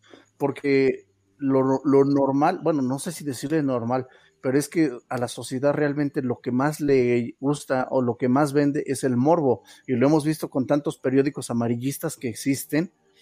Y por ejemplo, ahorita que decía este Fonseca de esta película que se llama Ir- Irreversible, yo creo que la vi hace mucho tiempo, Con Mónica este, y sí causó Mónica mucha Bellucci. controversia, como también lo causó, por ejemplo, la de Holocausto Caníbal, que er- eran escenas tan fuertes que a lo que se dedicó el director fue a esconder a todos los actores, al grado que él estuvo encerrado, porque él le decían, oye, este cabrón, es que esto es real, o sea, pues él no decía ni sí ni no, y como no encontraban a los actores, ese morbo de pensar que era real lo que estaban viendo todavía le generó mucha más publicidad a la película, al grado de que ya cuando iba a ser enjuiciado si tuvieron que salir los actores a decir, no sabes qué, pues nos escondimos, pero no todo fue actuado, todo fue actuado. Y digo, ahorita ves la película y tal vez no te impacta tanto como en esa, en esa época generó toda esa polémica, pero es lo que vende, o sea, realmente ese tipo de escenas, eh, algo tan explícito, o ese tipo de temas, tristemente a la sociedad es lo que más le llama la atención. Señorita Fonseca. ¿por qué a la sociedad nos interesa esto? ¿Por qué? Em, por el morbo, precisamente. Porque el ser humano, dentro de sus capacidades este, psicológicas, entre comillas, normales, busca la satisfacción de una falta. ¿Qué quiere decir esto? Yo no me atrevo a hacer lo que estoy viendo, pero me satisface verlo porque llena una falta que yo tengo de una cosa que yo nunca me voy a atrever a hacer. Entonces yo busco la manera como a través del otro. O sea, me proyecto en el otro imaginándome que yo soy quien está provocando la acción. No tiene que ser a fuerzas de, manera sexual, sino de, de, de, de morbosidad. De aquí entra un poco, me parece que sería importante hablar sobre los fetiches. O sea, el, el voyeurismo se puede considerar como un fetiche, de hecho es un fetiche. Entonces, si lo vemos de diferentes enfoques psicológicos, varios fetiches que no tienen que ser a fuerza el mismo, lo puedo proyectar a través del otro. Por eso, una cosa, hay un mercado bien, bien importante y bien, bien rico en respecto a dinero, es la, eh, la, la pornografía. Entonces, ahí dentro de, esa, de toda la morbosidad del mundo que te puedas imaginar, ahí está. Imagínate cuántas películas de, de- respecto a videos pornográficos hay sobre violaciones reales. Y son vistas, puta, o sea, cañonas, cañonas. Entonces, si nos enfocamos a esa falta de, yo busco llenar esa falta a través del otro. Porque dentro de mi, de mi forma de pensar, nunca voy a poder llenarlo. ¿Por qué? Porque no me considero suficiente para llenar esa falta. ¿Estás diciendo que todos en potencia somos sociópatas? Todos. No le haga caso, don esa mujer no sabe lo que dice. Ay. De hecho, ahí va una cosa bien importante. Lo, lo que dice Hobbes. El lobo es el lobo del, del hombre. El hombre es el lobo del mismo hombre. Es lo que decía Hobbes. Entonces, ¿qué, qué dice este Rousseau? El hombre es bueno por naturaleza. ¿Y qué dice Maquiavelo? No, el hombre es malo por naturaleza. Entonces llega, bueno, Aristóteles antes dice, no, el hombre es social por naturaleza. Entonces, es que el hombre es social, bien, te la compro. Pero es bueno o es malo. O sea, y aparte dice Rousseau, el hombre es bueno por naturaleza. Sin embargo, la sociedad es quien lo corrompe. Entonces tiene que ser social a fuerza. ¿Y cómo buscas esa sociedad y si es buena o es mala? O sea, ¿qué, qué me hace decir lo bueno o lo malo? Entonces es como una, una, una onda medio filosófica, pero pues sí, o sea, todos somos morbosos. A ver, Más el tocayo que otro que los demás, pero sí todos. Ay, Pregunta por, un, rápida. por, por un momento me- no me sentí agredido únicamente, cabrón, pero tenía que recalcarlo. pregunta rápida para todos. Señor Cerdo, Sí, diga. el, el hombre es bueno o malo por naturaleza. Malo, güey. Señor Nap, El hombre, no, yo creo que si eso este, tiene algo, yo siempre lo he dicho, No, tiene un madre, porcentaje, tiene un, porcentaje de en dile, dile bueno o malo, güey. Dile bueno No, o malo. espérame, ya, es que- es que sí Dijo, tiene- es bueno o malo, no. ¿qué Déjalo que desarrolle su punto, cabrón. Por favor, apáguenle su cámara y vuelvan a mutear. no, yo Ahora creo que encima todos- vienes a mandar al programa. Panda, no Él te dejes la mangonear por este cabrón. a ver, Nap, contesta. Ah, ya, ahí va. Yo creo que todos tenemos un porcentaje de maldad. Depende de cada uno qué tanto se deje influenciar por la sociedad. No, no te la puedes pasar culpando, decir, es que yo no era así, la sociedad me hizo así. No, claro que no, tú lo permites y tú decides hasta dónde te conviertes en lo que quieres ser. Entonces, sí hay un porcentaje, pero no todo es que nazcas con él y no todo es que la sociedad te, te, te defina como te- a dónde te va a llevar o te haga hacer lo que lo- en lo que te vas a convertir. Eso es lo que Ah, Señorita Fonseca. Freud decía que a los niños él les llamaba perversos polimorfos. O sea, a los niños, a los bebés. Entonces, dentro de todas las teorías, Melanie Klein decía que el bebé, desde que nace, desde que, vaya, tiene un, un- contacto con el, con el entorno, es perverso. ¿Por qué? Porque siempre busca la satisfacción. Simplemente tengo hambre, lloro. Mi mamá está ahí. Tengo frío, lloro. O sea, voy a llorar para poder tener todos los beneficios que yo puedo tener. Ya dentro del, del contexto en que se forme, es, una, si es un contexto, un, amor nutricio como le llama, es un amor donde va a poder fragmentar lo bueno y lo malo y el ser, cuando sea consciente, va a poder tomar un enfoque real de lo que es. ¿A qué se refiere esto? Un enfoque donde va a poder discernir qué está bien y qué está mal, dependiendo de las bases que tenga desde, un, desde, desde pequeño. Es un ambiente muy violento, gritos, violencia, pues obviamente para él va a ser malo, pero para él va a estar bien, porque es con lo que estuvo viviendo, con lo que estuvo creciendo. Si es un ambiente amoroso, pues va a ser todo lo contrario y va a estar bien, porque es lo único, o sea, es lo único que, que conoce. Es como por ejemplo si a un niño le, desde pequeño le muestras a Harry Potter y lo encierras y le enseñas que Harry Potter y la magia y las varitas y las escobas que vuelan y todo eso, cuando tenga conciencia y salga al, al, al exterior, va a decir, oye, ma, ¿y las varitas? ¿Y las escobas que vuelan? ¿Y la magia? ¿Y los magos? ¿Y los elfos? ¿Por qué? Porque es con lo que estado viviendo. Pero desde pequeño siempre es un perverso. O sea, la naturaleza es la, la perversión. Señor Negro. Pues creo que sí son dos enfoques, así como dice Fonseca. Filosóficamente hablando, sí creo que los hombres nacen como buenas personas. Desafortunadamente hay desviaciones de esta bondad que se adaptan a estas exigencias sociales. Vamos, si ahorita hablamos de la mayor, de la mayor parte de los problemas y de las cosas culeras que suceden en el mundo, ya sea por orillar a las personas a la sobrevivencia o incluso a este ya estatus social o económico, que es lo que a las personas obliga o empuja para eh, pasar por encima a los otros a como de lugar para obtener este nivel, si le quieres llamar, de tranquilidad. Por ejemplo, se me hace interesante lo que dice de los niños. Y es cierto, si agarras a un niño, ¿qué va a hacer? Va a tomarlo, bueno, se va a desarrollar más bien como si fuera un animal. Va a decir, yo necesito esto para sobrevivir o para, que, para ser la persona que quiero ser. Y va a ser, quieras que no, de, desde un punto de vista muy egoísta, pero va a decir, yo soy el number one. Y sin embargo, cuando ya lo juntas y lo vuelves en un animal social y dices, güey, pero es que eh, tu función como animal es la preservación de la, de la especie, entonces quieras que no, no nada más importas tú, importa todo el pinche conjunto de personas, porque es la que te va a ayudar a preservar la pinche especie. Entonces, como que son enfoques así como que un poquito, no contradictorios, pero sí como que, vamos, eh, valga la redundancia, se enfocan en cosas diferentes y creo que pudiera, pudiera ser cualquiera de los dos casos, dependiendo del enfoque que le des. No sé si me expliqué. O sea, usted le da un empate. Recomendación Eh, sí. para este tema, la película que tenemos que hablar de Kevin. Ah, es buenísima. Ahí pueden ver. chido. si De no. hecho, si no la han visto, tarea, chequenla, igual y la podemos discutir.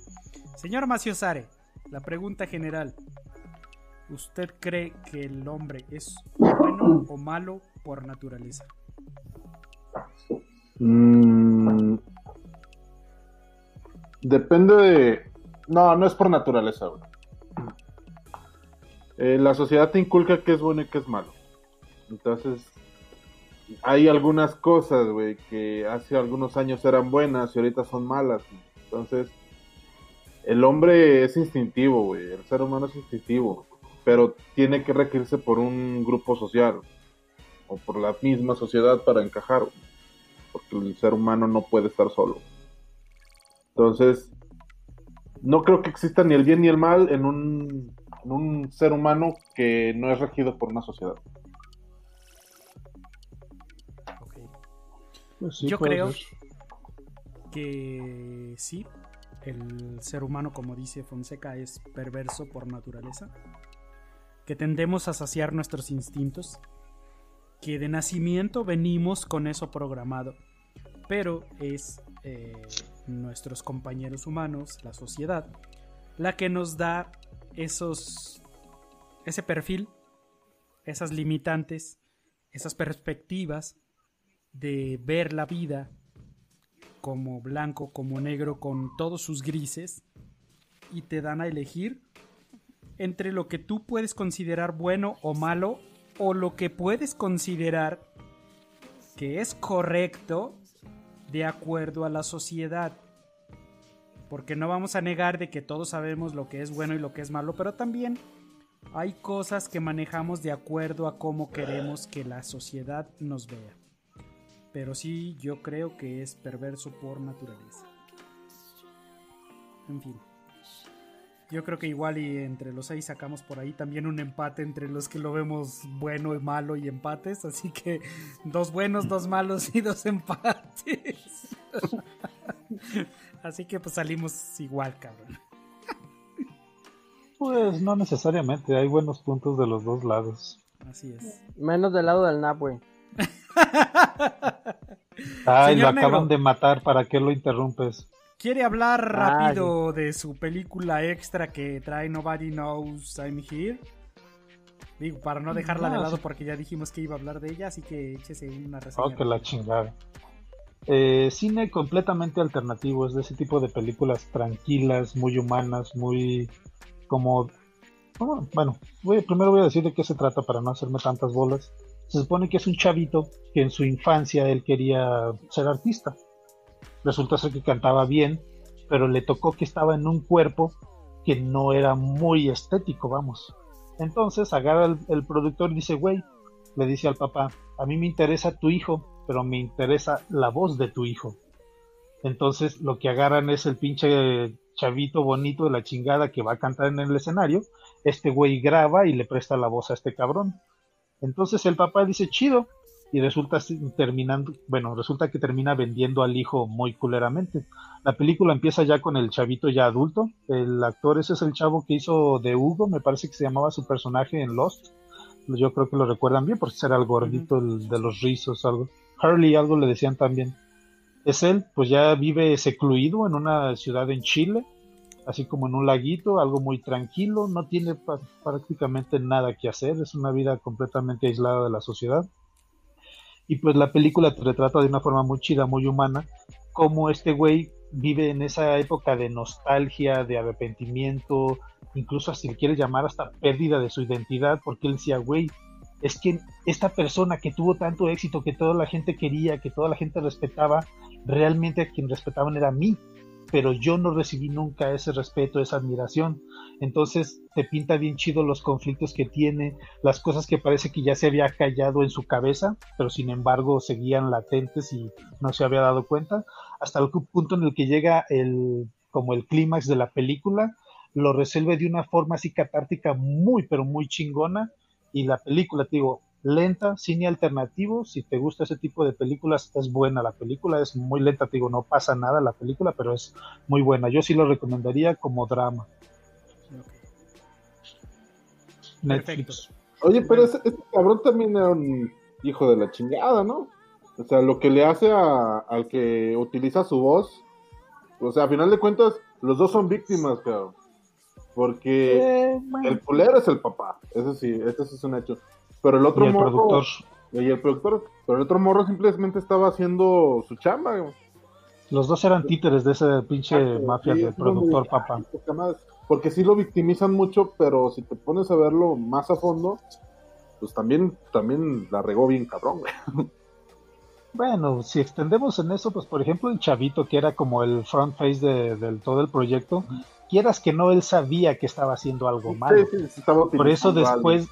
Por eso después de este evento, él busca la manera de seguir explotando esa imagen y todo lo que ya tenía. Y es por eso que llega al punto cúspide de la película cuando se confrontan y todo sucede todo lo que pasa. Que por eso, de cierta forma, a quien le robaron la vida fue al chavito, al cantante. El otro güey era nada más una cara que sabía bailar y ya. Pero bueno, sí, desde cierto punto de vista, pues sí, también fue explotado por el pinche productor culero. Sí, para no salirnos de la escalinata, o cómo chingo se llamaba, de la Escaleta. del pinche tocayo. ya le corta, cortamos, dejamos cortita la Así pinche es. reseña. Así es que, bueno, pues vamos con el siguiente tema. Eh, Nap, COVID. ¿cuál es el siguiente tema? Coronavirus. No, ya. Más Ah, o ya, menos. ya, ya, sí, sí. Es, yo creo que es una mezcla de todo, ¿no? Eh, la estupidez humana patente cada vez más y que sí pareciera que, puta, va a ser más fácil que sobrevivan los pinches virus en este planeta que nosotros. Eh, número uno, tenemos el caso del hackeo de Twitter en esta semana, que fue un tema muy, muy, muy sonado, muy cabrón, y que básicamente se basó en la estupidez humana.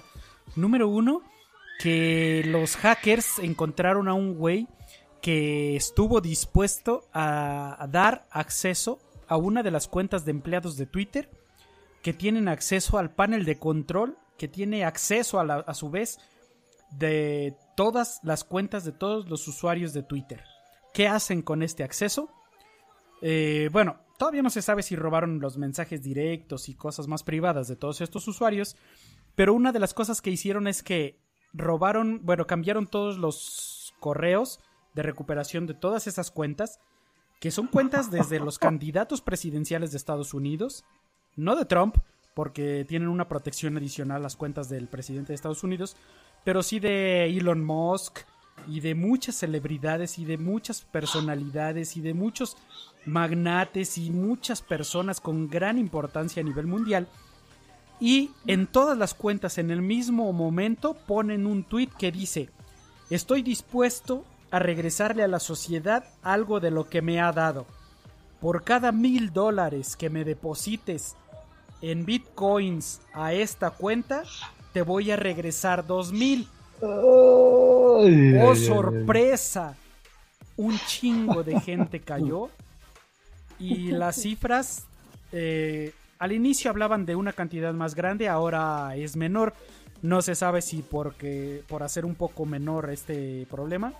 Pero se habla de 116 mil dólares los que se llevaron estos hackers solo en lo que estas cuentas depositaron los usuarios que dijeron, ah, no mames, Bill Gates me va a regresar dos mil dólares si yo deposito mil. Y se llevaron esos mil dólares. Pero, vaya, la estupidez humana a ese nivel de creer que alguien que es millonario quiere regresarle algo al mundo siempre y cuando le regales dinero es, güey, neta, güey. En el 2020 Eso- todavía crees que alguien te va a regalar dinero si tú Esa es la le parte- das dinero.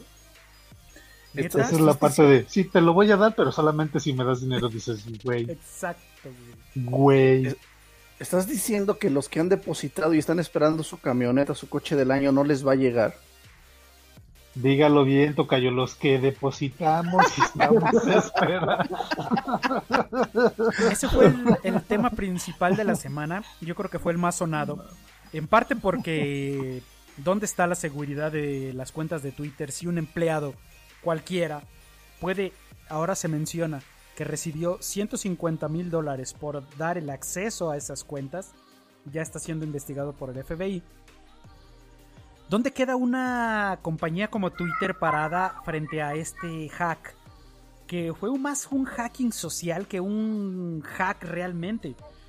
¿Y dónde queda la seguridad de este tipo de personas? Y me refiero no solo a que les hayan puesto un pinche mensaje pedorro en su cuenta de ay, soy un pinche gay y me gusta el pito, no sé, etcétera.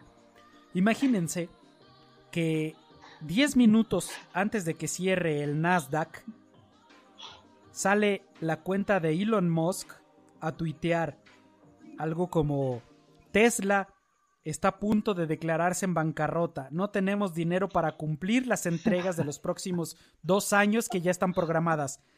¿Saben cuál va a ser la reacción del Nasdaq de los mercados en ese momento? ¿Saben la cantidad de millones y millones de dólares que se van a perder en un lado y se van a ganar en otro?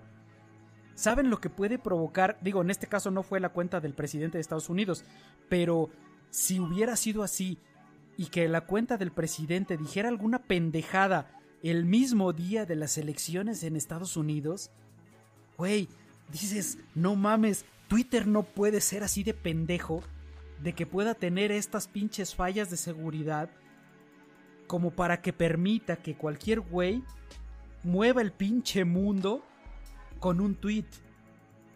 Sí está muy cabrón, güey.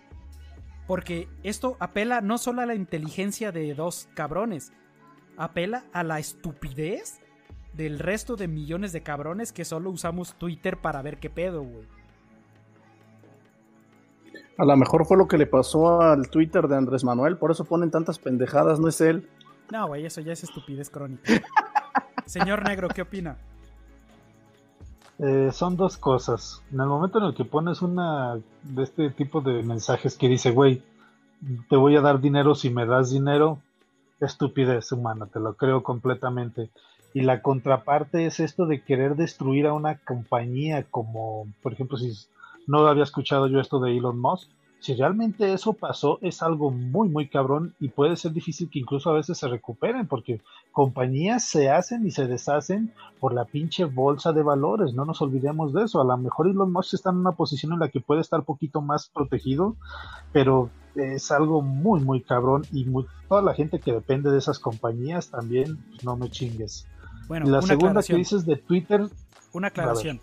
Lo de Elon Musk eh, fue el mismo Twitter que de todas las cuentas. Yo solo dije, si Elon Está Musk- inventando cosas. si, si en algún momento Ah, fue- estos hackers hubieran salido con la cuenta de Elon Musk en particular a decir eso, ¿a dónde mandas a una compañía y a dónde mandas a todo el dinero de todos los accionistas? güey? Eso fue un- una suposición.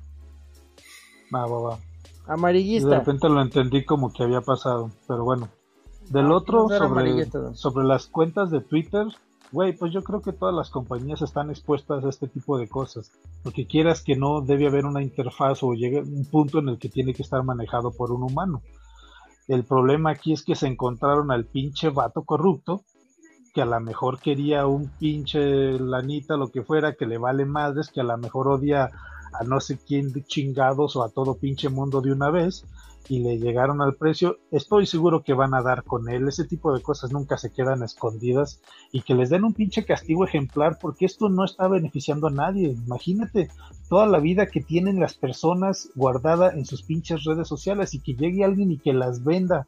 Ahorita a lo mejor dices, ay, son personas de alto perfil que tanto les puede perjudicar, pero güey, puede pasarle a cualquier persona y así es como llegan los pinches problemas, a veces hasta de chantajes y esto y lo otro. Si de por sí es tan fácil, por ejemplo, hackear el Facebook y ya te andan queriendo sacar dinero que porque les falta esto y lo otro y que si les puedes depositar y que te depositan de volada y que, bueno, eso ya es otro tema, pero sí está muy, muy cabrón. Señor Cerdo, su opinión. Fíjate que yo coincido en esto, güey, pero me preocupa saber en qué momento la el medio oficial para dar información, noticias o cualquier cosa, güey, llegó a ser Twitter. Eso realmente Exacto, güey. es, es increíble que vamos en un mundo, güey, donde ese es el medio oficial, güey. El poder. Do- Exacto. Es donde el poder está ahí, güey. Esa es una. Y dos, la facilidad de corromper y llegar a dar esos mensajes que no son de estas personas por unos cuantos miles de dólares. Porque realmente, digo, igual nosotros decimos, puta, 150 mil dólares yo no los voy a ver juntos. Pero 150 mil dólares para un gobierno, para una empresa, güey, no es nada, güey. Lo que se gastan en un fin de semana, en un evento o en alguna campaña de publicidad, güey. Y pueden llegar a desprestigiar y acabar con muchas empresas, muchas carreras, muchas, ah, las vidas, la, la, la fortuna, güey, de estas personas o de las personas que dependen de ellos, que son sus inversionistas, güey, que no todos tienen que ser, volvemos a la misma, no tienen que ser millonarios de invertir 2 millones de dólares para estar en esas empresas. La bolsa de Estados Unidos es lo que ofrece. Tú puedes invertir para estar en el mismo barco de ellos y generar eh, capital. Pero sí es de dar miedo, güey, que es la que se haya convertido en, en esto así de oficial a la sorda. Es que ¿Cuánto fue el tiempo de respuesta de Twitter? De decir, de güeyes, aguanten, de aguanten. Twitter fueron al. Bueno, creo que fue una hora, don. El tiempo en el que dijeron, ¿sabes qué? A la chingada. Es- Son, las tiem- son las cuentas verificadas las que tienen el pedo. Y cerraron las pinches cuentas verificadas y no podían tuitear los que tenían una cuenta verificada. Y luego ya tomaron otras medidas, pero fue casi una hora la que se tomaron en reaccionar. Y a eso me Ay, refiero. cabrón. Lo que dice Sticker, el pinche poder que ha adquirido una red social que se toma como válido, güey. Y, y digo, se toma como válido porque, sobre todo con personalidades como Elon Musk, que luego sale a tuitear pendejadas y todas sus pendejadas que tuitea afectan en el valor de las acciones de Tesla. Exactamente. Y entonces, ¿qué poder tiene una cuenta de Twitter como para que los inversionistas o las personas que confían en una empresa tomen en cuenta lo que dice una cuenta de Twitter antes de ir y buscar la verdad o una declaración o algún documento o cualquier cosa que les responda si eso es cierto o no? Pero sobre todo en un mercado tan rápido como la bolsa de valores, donde como lo dije, si el ejemplo fuera que sale Elon Musk 10 minutos antes de que cierre Nasdaq, en un día cualquiera, y diga una pendejada, todos reaccionan de acuerdo al tweet. No buscan una validación por otro lado, porque ya va mercado. Entonces reaccionan de acuerdo al tweet, porque es lo que hay. Y entonces esos millones de dólares se pierden y se ganan en cualquier lado de acuerdo a una estupidez que pudo tuitear cualquier pinche adolescente que tuvo acceso a esa cuenta. Porque al rato estoy seguro que va a salir el dato de que los hackers fueron adolescentes, güey, porque así es ahora, güey. Son chavitos de 13 o 14 años que están buscando todo ese tipo de desmadres, güey. Y dices, no mames, cabrón. Pinches compañías tienen que reevaluar bien, cabrón, su seguridad y la manera en que dan acceso o niegan el acceso a todo este tipo de cuentas que tienen este poder. Si ven que un chavito de 12 años puede literalmente cambiar al mundo. Exactamente, está muy Señor. Macio, ¿sabe su opinión? Lo que dijo el cerdo. Pero. Inteligentemente. pero por, por esta vez coincidimos con el cerdo. Ah, Eh, pero también la bronca está, güey, en el valor que nosotros le damos a esa información. este, a mí se me hace increíble cómo dependemos de una sola red para informarnos, de otra red para entretenimiento. Este, las vamos, eh, las vamos, este, mm, no sé, fijando mucho, delimitando y nos atrapamos en ellas para el, el tipo de información o entretenimiento que estemos buscando, güey. Yo Twitter, güey, por ejemplo, lo veo para ver tendencias nada más, güey, pero para mantenerme informado Eh, Yo estoy muy viejito, güey, y prefiero ver las noticias o a veces hasta el mismo periódico, cabrón. Y, y está muy. ¿Cómo? No, ahorita que lo mencionas, eh, ahí disculpa que te interrumpa, pero me, me enteré de algo hoy, que muchos medios impresos ya andan en las últimas, güey. Sobre todo la pandemia vino a darles el tiro Sí, de gracia muy cabrón a mu- mucho bueno, eh, impreso y están están este, en las últimas, o sea, ya están avisando precisamente ellos sí que ya muy probablemente ya no van a estar imprimiendo y cerrando sus puertas a- en, en poco tiempo. Claro. Sí, Sí, ya incluso, pero- digo, ya de los medios impresos como periódicos ya había muchas, muchos que ya solo tienen medios electrónicos, algunos de paga, algunos gratuitos, pero ya también en esta pandemia ya salieron muchas eh, publicaciones de cualquier tipo impresas que sí ya salieron a decir, ya, hasta aquí, se acabó el papel. No por ecología, por pandemia. Señor Maciosare, siga con lo que estaba diciendo. Y pues a final de cuentas, güey, mm, las cuentas verificadas, este, yo me acuerdo mucho cuando Trump empezó a, a usar Twitter, decía que no confiaba en los medios y que todo, su canal oficial era Twitter. Entonces, pues ya desde ahí estamos mal, cabrón, porque le estás dando el poder a un tercero para hablar de, de por ti, güey. Tiene que ser algo que se pueda que se pueda difundir, que tenga una difusión correcta, güey, como lo era antes, güey, que escuchabas una noticia en un canal, güey, la buscabas en los demás para ver si estaban este, hablando de lo mismo y ya de eso sacabas tu conclusión, porque siempre había un, un, un güey que estaba a favor y un güey que estaba en contra, o si no, al menos tenían puntos de vista diferentes. En el caso de Twitter, es lo que dice un solo cabrón, güey, y, y corremos el riesgo de ese tipo de pendejadas. güey. Sí. Ha adquirido demasiado poder esa red social. Eh, incluso yo lo he mencionado. Yo, si quiero enterarme de algo más verídico, no busco en Facebook, sino busco en Twitter, porque es una aproximación más real. Como dices, más real que Twitter, solo realmente las cuentas de las, los medios tradicionales. Pero a veces las cuentas de medios tradicionales obviamente van un poco atrás de las noticias que eh, suceden en Twitter. Y precisamente ese es el pedo mucha gente, como incluso el presidente de Estados Unidos, manejan Twitter como la versión oficial o el comunicado oficial y es donde ya valió madre, güey. Porque la gente se deja llevar entonces por esto y ahí puede valer madre todo. Señorita Fonseca, ¿alguna opinión de este tema? Yo creo que las redes sociales tienen una influencia muy, muy, muy importante y muy, muy, este, muy cañona en el aspecto político, económico y social. Entonces, dentro de todo esto hay otra cosa bien importante que son los influencers. Y, y pues vaya, o sea, en Twitter, Facebook, Instagram o lo que sea, si el que tenga muchos seguidores no significa que sea una, de una fuente verídica. Fidenigna. Exactamente. Y yo creo que hay que tener mucha, mucha, mucho discernimiento en el momento de buscar información respecto a cualquier tema. Se quiere tener es. conocimiento sobre tal. Y ya. No dejarse llevar por la primera noticia que ves. Si la ves en Facebook, busca en Twitter. Si la ves en Twitter, busca en los medios tradicionales, como dice Maciosare. Porque sí está muy todo esto. viendo lo de Fonseca de los influencers, por ejemplo, yo escucho mucho a, a unos cabrones que se llaman, que se hacen llamar un programa La Cotorriza, güey. Ahí van como, como tres especiales o cuatro especiales que hacen live, te cobran, güey, para verlos y la chingada. Pero en ese ratito, güey, dicen, cotorros, vamos a hacer este, tendencia eh, anal con elote.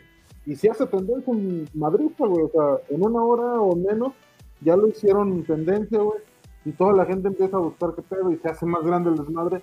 Y son dos pendejos, güey, que están pisteando, están cotorreando y hacen una tendencia porque tienen chingo de seguidores. ¿Cuántos influencers, cuántas cuentas no son así?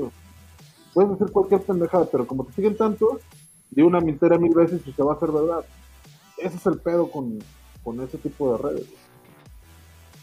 Y algo que está sucediendo, no sé si a ustedes les parezca igual, que pareciera que las noticias ya en todo momento tienen como ese tinte como de escándalo, que parece noticia de espectáculo. O sea, puedes escuchar una noticia real y todos los pinches medios te la ven y pareciera como si fuera una noticia de espectáculos. y ahorita lo que mencionaban de los periódicos eh, que están desapareciendo los medios tradicionales, eh, se vuelve hasta medio una crisis. Escuché una nota de, bueno, vi una nota en un programilla, que en Estados Unidos, por ejemplo, que los verdaderos reportajes que sucedían en la sociedad lo estaban haciendo los periódicos pequeñitos, que incluso muchas veces medios noticiosos importantes como las grandes cadenas y demás agarraban estos reportajes, los compraban y los ponían en sus cadenas. Y lo que está sucediendo de ahora de que están desapareciendo estos pequeños periódicos, entonces se están acabando las realmente las historias las noticias que realmente te daban como un panorama más exacto, más general de lo que estaba pasando en la sociedad. Y ahora, ¿qué sucede? Pues por eso tienes puras pinche noticias de espectáculos. No por nada uno noticias te pone una noticia de disque de, de social o algo así y ya lo demás son espectáculos, son cosas chuscas y dices, güey, noticias, si quieres ver noticias para ver que la pinche Paulina Rubio se cayó del escenario, que pinche sabe quién se perdió de no sé qué chingados, güey, eso no son noticias y sin embargo ya los mezclan todos. Así es. Como dice señor Maciosare, yo tengo un caso de esta semana. Hay un podcast de tecnología que se llama Nerdcore. Nerdcore. Sale cada semana, tiene ya varios años al aire y etcétera. Son muy fans de las frituras marca Totis.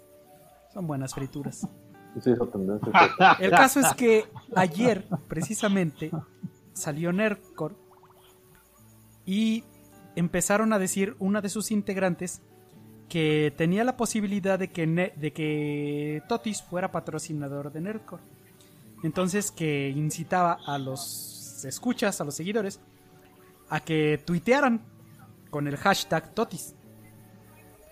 Y empiezan los 700 cabrones que estaban viendo el podcast a tuitear.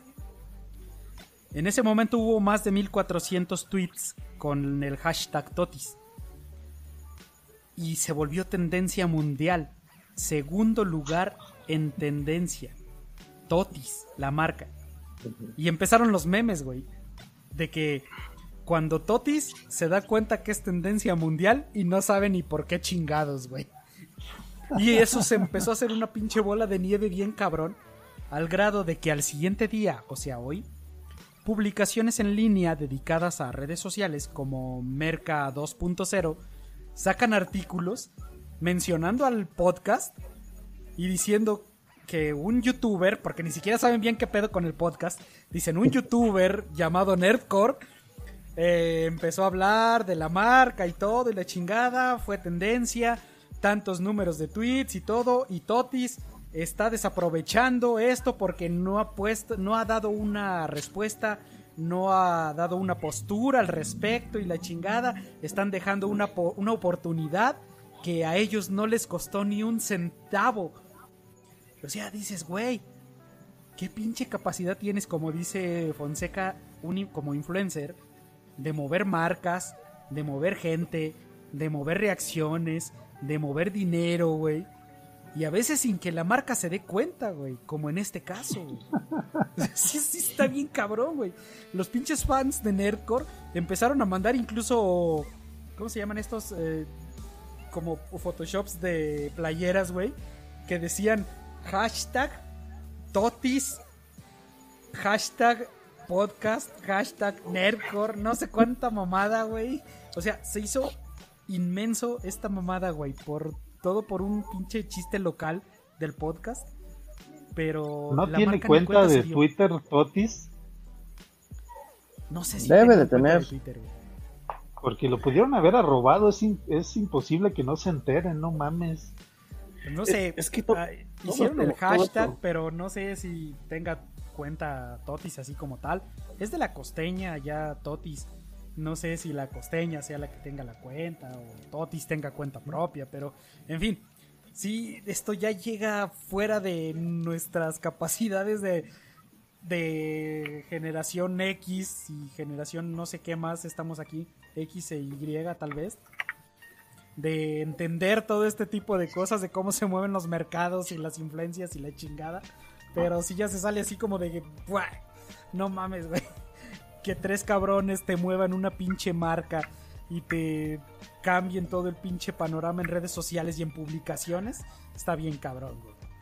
Fíjate que igual antes pasaba, güey, pero no era tan instantáneo. Porque finalmente hay muchas decisiones que las toma una sola persona, güey. Y eso mueve muchas empresas y mucha gente. Pero ahorita es instantáneo, güey. Es en una plática, sale cualquier comentario. Lo haces un hashtag, güey, como este ejemplo. Y ya, güey, o sea, hicieron todo, güey, en un instante. Y antes no, antes no era tan instantáneo hacer estos cambios. Pero igual sí también era de poca gente. Porque, quieras que no, güey, el influencer por excelencia antes era la televisión, güey. Sí. Primero fue el radio, luego pasó a la televisión. Y la televisión era la que te decía qué tenías que comprar, dónde tenías que comprar, güey, eh, etcétera. Entonces, ahora pues ya brincamos a la gente.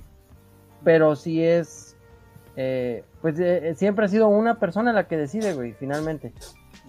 Pero sí es más instantáneo ahora. Pero Exacto. también, también- dura menos, güey. Anteriormente, Claro. cuando, Exacto. cuando era, como mencionabas, por medio de televisión, se corría la voz muy lentamente, se hacía igual de grande, pero era muy muy prolongado todo el crecimiento y también la disminución. Pues era la campaña, ¿no? Y se acabó. Sí, ahora la- las esta- campañas este- de publicidad. Esta tendencia de Toti se terminó hoy como a las 4 de la tarde. Ya se fue a las, al, term- al lugar 30 de en Tendencias de México, habiendo estado en el 1 en algún momento. Ya se fue al 30 a eso de las 4 de la tarde. Entonces sí es como dices, sube rápido, baja rápido. Pero sí es así como que, güey, pinche poder sí está bien cabrón en las redes sociales. Es, Pero, la eh, importan- la importancia y el poder que le das a cada una de estas redes, ¿no? Porque al final, eh, lo comentabas, hubo presidentes, no se diga el de Estados Unidos, el de aquí, el no sé de cuántos países, que bien lo dijeron, era su fuente oficial o su comunicado oficial de Twitter. Tú lo llegaste a comentar, que para verificar alguna noticia era como el medio más creíble, por eso se vuelven centro de ataques. Lo preocupante también podría ser, en este caso de los, del hackeo, volviendo un poquito a lo que comentabas, cuando de repente hay una delgada línea entre cuando lo haces solamente por fregar y luego lo vuelves un negocio. Y ahí es, muy cabrón esa parte. Ahora, la importancia y la fuerza que también se le da a todo esto de, la- de estas redes, este, Instagram, Facebook, este, Twitter, la que sea, es la rapidez con la que te enteras de las cosas. Por eso se ha perdido también mucha fuerza de los otros medios. Lo hemos visto con noticias con nuestro pueblo mexicano, como fue el- cuando trataron de agarrar o agarraron al hijo del, del Chapo, que cuando la Guardia Nacional y el, todo mundo lo negaba, ya todo mundo lo habíamos visto por las redes sociales de WhatsApp, de Instagram, de todos lados, y se los ponían en la cara y ellos seguían diciendo que no era cierto. O sea, realmente la velocidad es también lo que le ha dado mucha fuerza a todas las redes sociales. El que prácticamente a segundos o, en el momento estás viendo lo que está ocurriendo, no está pasando tres horas antes, una hora antes o un día antes, lo estás viendo en ese momento. Y eso es realmente lo que le da también una fuerza impresionante a la red social, la que sea. Y es un arma poderosísima, pero desafortunadamente es de doble filo. Así como salen las noticias para precisamente encarar al gobierno y decir no nos quieran ver la cara de pendejos, así la utilizan los güeyes para sacar sus pendejadas o sus pinches mentiras, para manipular al pueblo, para manipular... Es de doble filo, desafortunadamente. También si quieres checar eso de la información de la rapidez, hazte meme. O sea, un meme es así, rapidísimo. Y a la gente se le queda más que una que una que de una fuente Una noticia. Que una nota de Exactamente. prensa. Exacto. Realmente Exacto. yo veo, a- a- así como dice Fonseca, güey, luego de repente empiezo a ver memes y digo, puta, ¿ahora qué pasó? Pues ¿Dónde ahora tengo que este buscar la noticia que generó el meme, güey. Exactamente. Lo cual es algo muy mamón porque luego de repente en los grupos empiezan a llegarte memes de eso y, güey, pues ahora de dónde o qué, Es que- ahora... Y son cosas tan dispares, güey. ¿Se acuerdan que en la semana les pregunté de dónde pinche salió el pinche meme del pastel, cabrón? Ajá, sí. O sea, como sale un meme que está basado en una noticia muy cabrona o en alguna tendencia muy cabrona, salen pinches memes como ese del pastel, que ya me di cuenta, güey, que salió de cuentas de estos cabrones en Facebook o en cualquier red social, que hacen pasteles tan realistas, güey, que hicieron un pastel como un croc, una chancla de estas, y que de repente la muestran en cámara y luego ponen un cuchillo y le empiezan a partir y es un pastel, güey.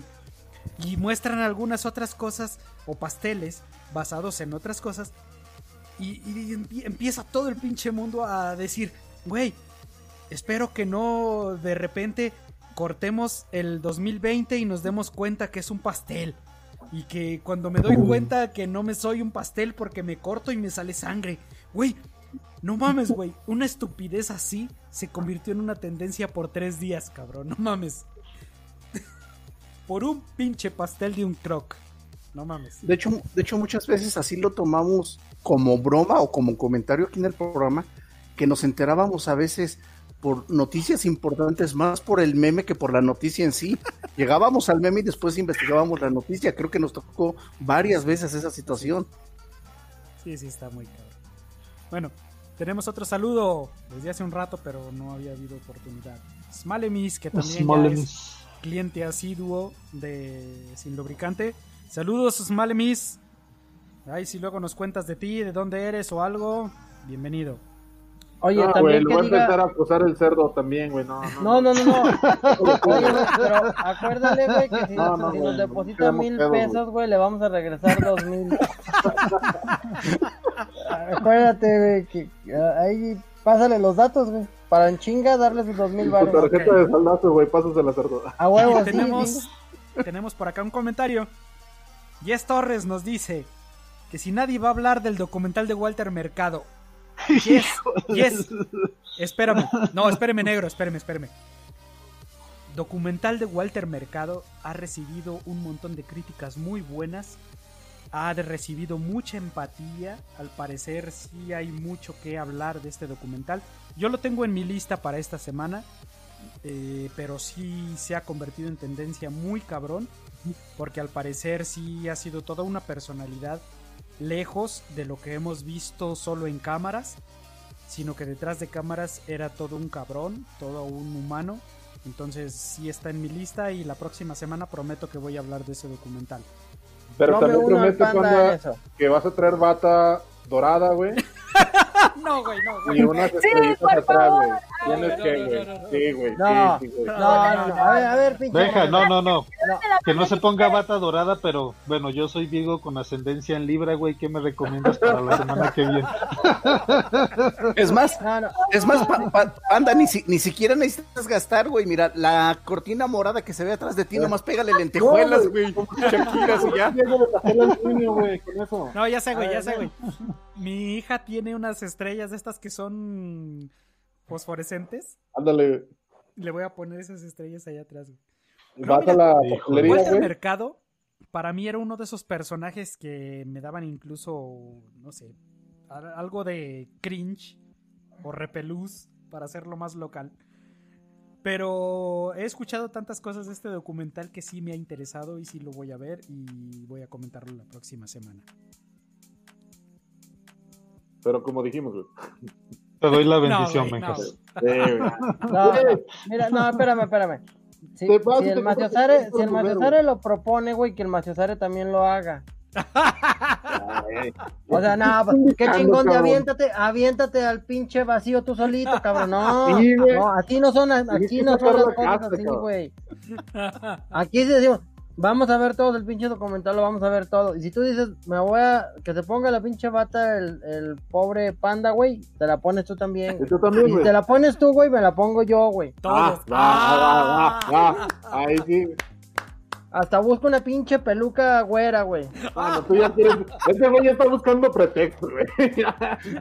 Y ahorita va a No, levantar la mano y la va a enseñar así. Ay, aquí me encontré una de pura De casualidad. suerte. La estaba peinando aquí de mera casualidad. Díganme si sí para cambiar mi cita del viernes, güey, al, al jueves en la pedicure, güey, a decir el cerdo. Perdón, pero mi gato cambió de piel y aquí tengo la pasa.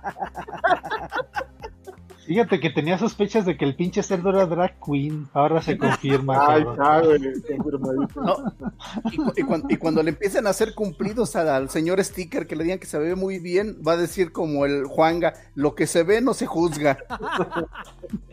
Bueno, nos falta un tema que está pendiente por aquí desde hace una semana, de acuerdo a NAP, y es la, No, ya no hay tiempo para eso, güey. Gracias. No, ya. Adiós. la normalización de la pedofilia. Así que NAP da la introducción mientras yo voy por botana. Sí, yo también me voy a mover poquito en lo que Nap habla, güey. Todos váyanse Yo entonces. tengo una duda con esa escaleta, güey.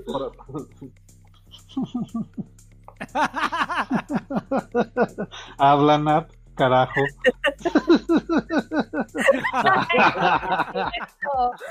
Ay, si vas a empezar con tus payasadas, Nap, para eso quieres tiempo, güey, para... ¿Qué tan solo te sientes, Tocayo? Venga, venga la ver, ¿Qué introducción. tan solo te sientes? De hecho, no, de hecho, ese era un tema que ya traíamos este, pensando desde hace un rato. No, traíamos, Eh, no... No, es que se tocó en varios momentos porque, corríjanme si me equivoco, Ajá. no sé si fue hace una semana o hace 15 días, eh, que fue creo que la semana de, ah, no, me- no me sé todas las siglas, este, LGB, no sé, no me sé todas. T-T-I-Q-A. Gracias. Eso. Este, no, yo chingo los voy a saber. Eh, en ese- SADCB. Y a partir de, de la fuerza que se le dio, creo que es preocupante el, el que este tipo de personas se quieran colgar de este eh, movimiento que de repente tuvo mucha fuerza y que empezó a, buscar una igualdad para este tipo de personas, pero ellos quiero, se están colgando de este movimiento para tratar de regularizar o normalizar algo que es totalmente incorrecto. Yo lo llegué a comentar una parte donde hubo una entrevista o un, vi un video donde decían eh, una persona, no sé si es actuado para generar este, esta pseudoempatía o solamente para generar polémica o fue un video real donde una, una mujer decía, es que ustedes no entienden este tipo de situaciones, porque yo tengo un amigo que es estudiante, que vive su vida no, este, medio normal, se dedica al deporte, es una persona como cualquiera, sin embargo sufre mucho y nadie lo ve. ¿Por qué sufre mucho? Porque es una persona que le gustan las niñas de 10 a 12 años. Entonces, ella argumentaba, es que traten de entenderlo, es que él sufre, es que si él lo hace público lo van a discriminar, lo van a tratar mal y él merece el mismo respeto que todos los demás. Entonces, es preocupante que estas personas se expresen de esta forma, queriendo victimizarse o queriendo victimizar peor a un tercero para tratar de regularizar o, tratar de hacer que todos veamos normal este tipo de situaciones que no son correctas, que no son... Ella decía que es una enfermedad como lo puede ser cualquiera. No, yo no conozco, tal vez en esto nos pueda apoyar Fonseca si también, si se considera este tipo de situaciones una enfermedad, pero no quiere decir que todas las enfermedades en algún momento los vayamos a categorizar como normal y lo veamos así, porque es cierto que si en algún momento decimos, ok, lo, se vuelve normal, eh, mientras no toque a nadie, no va a pasar nada. No es cierto, porque es una línea muy delgada y es algo muy grave. En el momento, creo que cualquiera nos sentiríamos incómodos de que una persona esté observando niños y dice, oye, pero no les está haciendo nada. No es correcto. Entonces sí es preocupante y de repente te das cuenta que durante esta semana tomó mucha fuerza esos comentarios, estas personas queriendo apegarse a este movimiento, de repente baja un poco la tendencia, pero buscan cualquier momento de apegarse y tratar de retomarlo y volverlo normal. Ok. Primero hay que tener conciencia de que la pedofilia y la pederastia son dos cosas diferentes. La pedofilia es la atracción, solamente la atracción sexual, el ver, el llegar a masturbarte solamente observando, imaginándote. Y la pederastía ya es la acción, ya es la acción directa con el, con el infante. Entonces, sí es un trastorno, de hecho, dentro del, del, D- del DSM-5, desde, el, desde todos, está considerando dentro de los trastornos este, sexuales. Sí es un trastorno. Hay que entender también que un trastorno es una alteración química en el cerebro. Así como el enamoramiento, como diferentes este, tipos de, vaya, de los mismos, son alteraciones en el cerebro. ¿Hay una cura? No, no hay una cura. Los trastornos nunca se curan. Hay que tener como una clase de, de terapias como tal. Sin embargo, como ya les dije, no se cura. Entonces, dentro de, la, de, de este tema de la pederastía, sí es un tema bien, bien delicado, porque evidentemente, si, si, si vemos a alguien que ve de manera este, con morbo a un niño, pues es como de un, oye, o sea, aguanta, ¿qué te pasa, no? Pero no podemos hacerle nada, porque evidentemente no está haciendo nada que agreda a un tercero. Entonces, este, sí, esto de las personas que tienen, que tratan de, de normalizar, no, nada, no apoyo. De hecho, no conozco ser humano que con los cinco sentidos, este, saludables, diga sí, lo, apoyo, ¿no? Mm, creo que también este del origen y la naturaleza de, de la inclinación sexual, este, hay que también diferenciar los pedófilos primarios y situacionales. ¿Qué es esto? Los primarios también se le llaman preferenciales. Este, y suelen solamente ser sujetos que tienen un, un- una, una afinidad sexual. Este, tienen una, una preferencia sexual definida por los menores. Esos son. Y las, sus, fantasías sexuales o lo que ellos imaginan son solamente eso. Imaginación, fantasía. Y los segundos ya son los que hacen un impulso irrefrenable. ¿Esto qué quiere decir? Que ya son este, personas que ya hacen la acción sexual completamente. Pero también todo esto conlleva que desde pequeños, o sea, la pedofilia, la pederastía, siempre este, son a través de personas cercanas. Papá, tíos, primos, sobrinos, que llevan al infante, este hombre o, niño, ni- niño niña, a, una, a un entorno de fantasía donde también se cree, hay, hay que hacer creer al niño que está jugando. ¿Para qué? Para que pueda aceptar. Entonces ya también es una mezcla de, de, de la manipulación del infante que son muy, muy fáciles de, manipular a través de qué? De ganancias secundarias.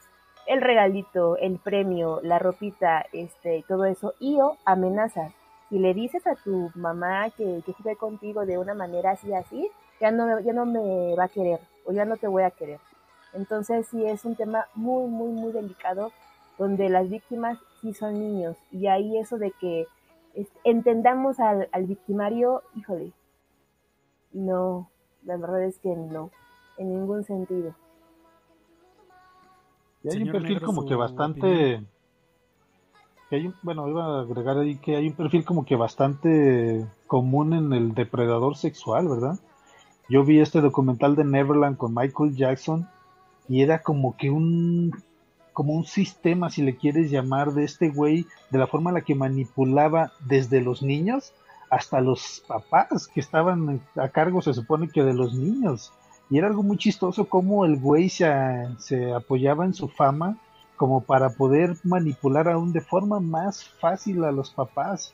E hizo unas pinches marranadas que, híjoles, es un, es un documental duro de ver, sobre todo por los testimonios de los chavitos ya adultos, cómo platican de sus experiencias con este hijo de su reputísima madre y te quedas, güey, nunca te imaginabas que una persona a la que tú más o menos tienes una imagen de él fuera o terminara a ser ese pinche monstruo de mierda que terminó siendo, cabrón. Y de lo otro, no creo que haya lugar a discusión en el momento en el que agarras a un bebito, a un niño y, se- y lo victimices, güey, no hay justificación que puedas encontrar.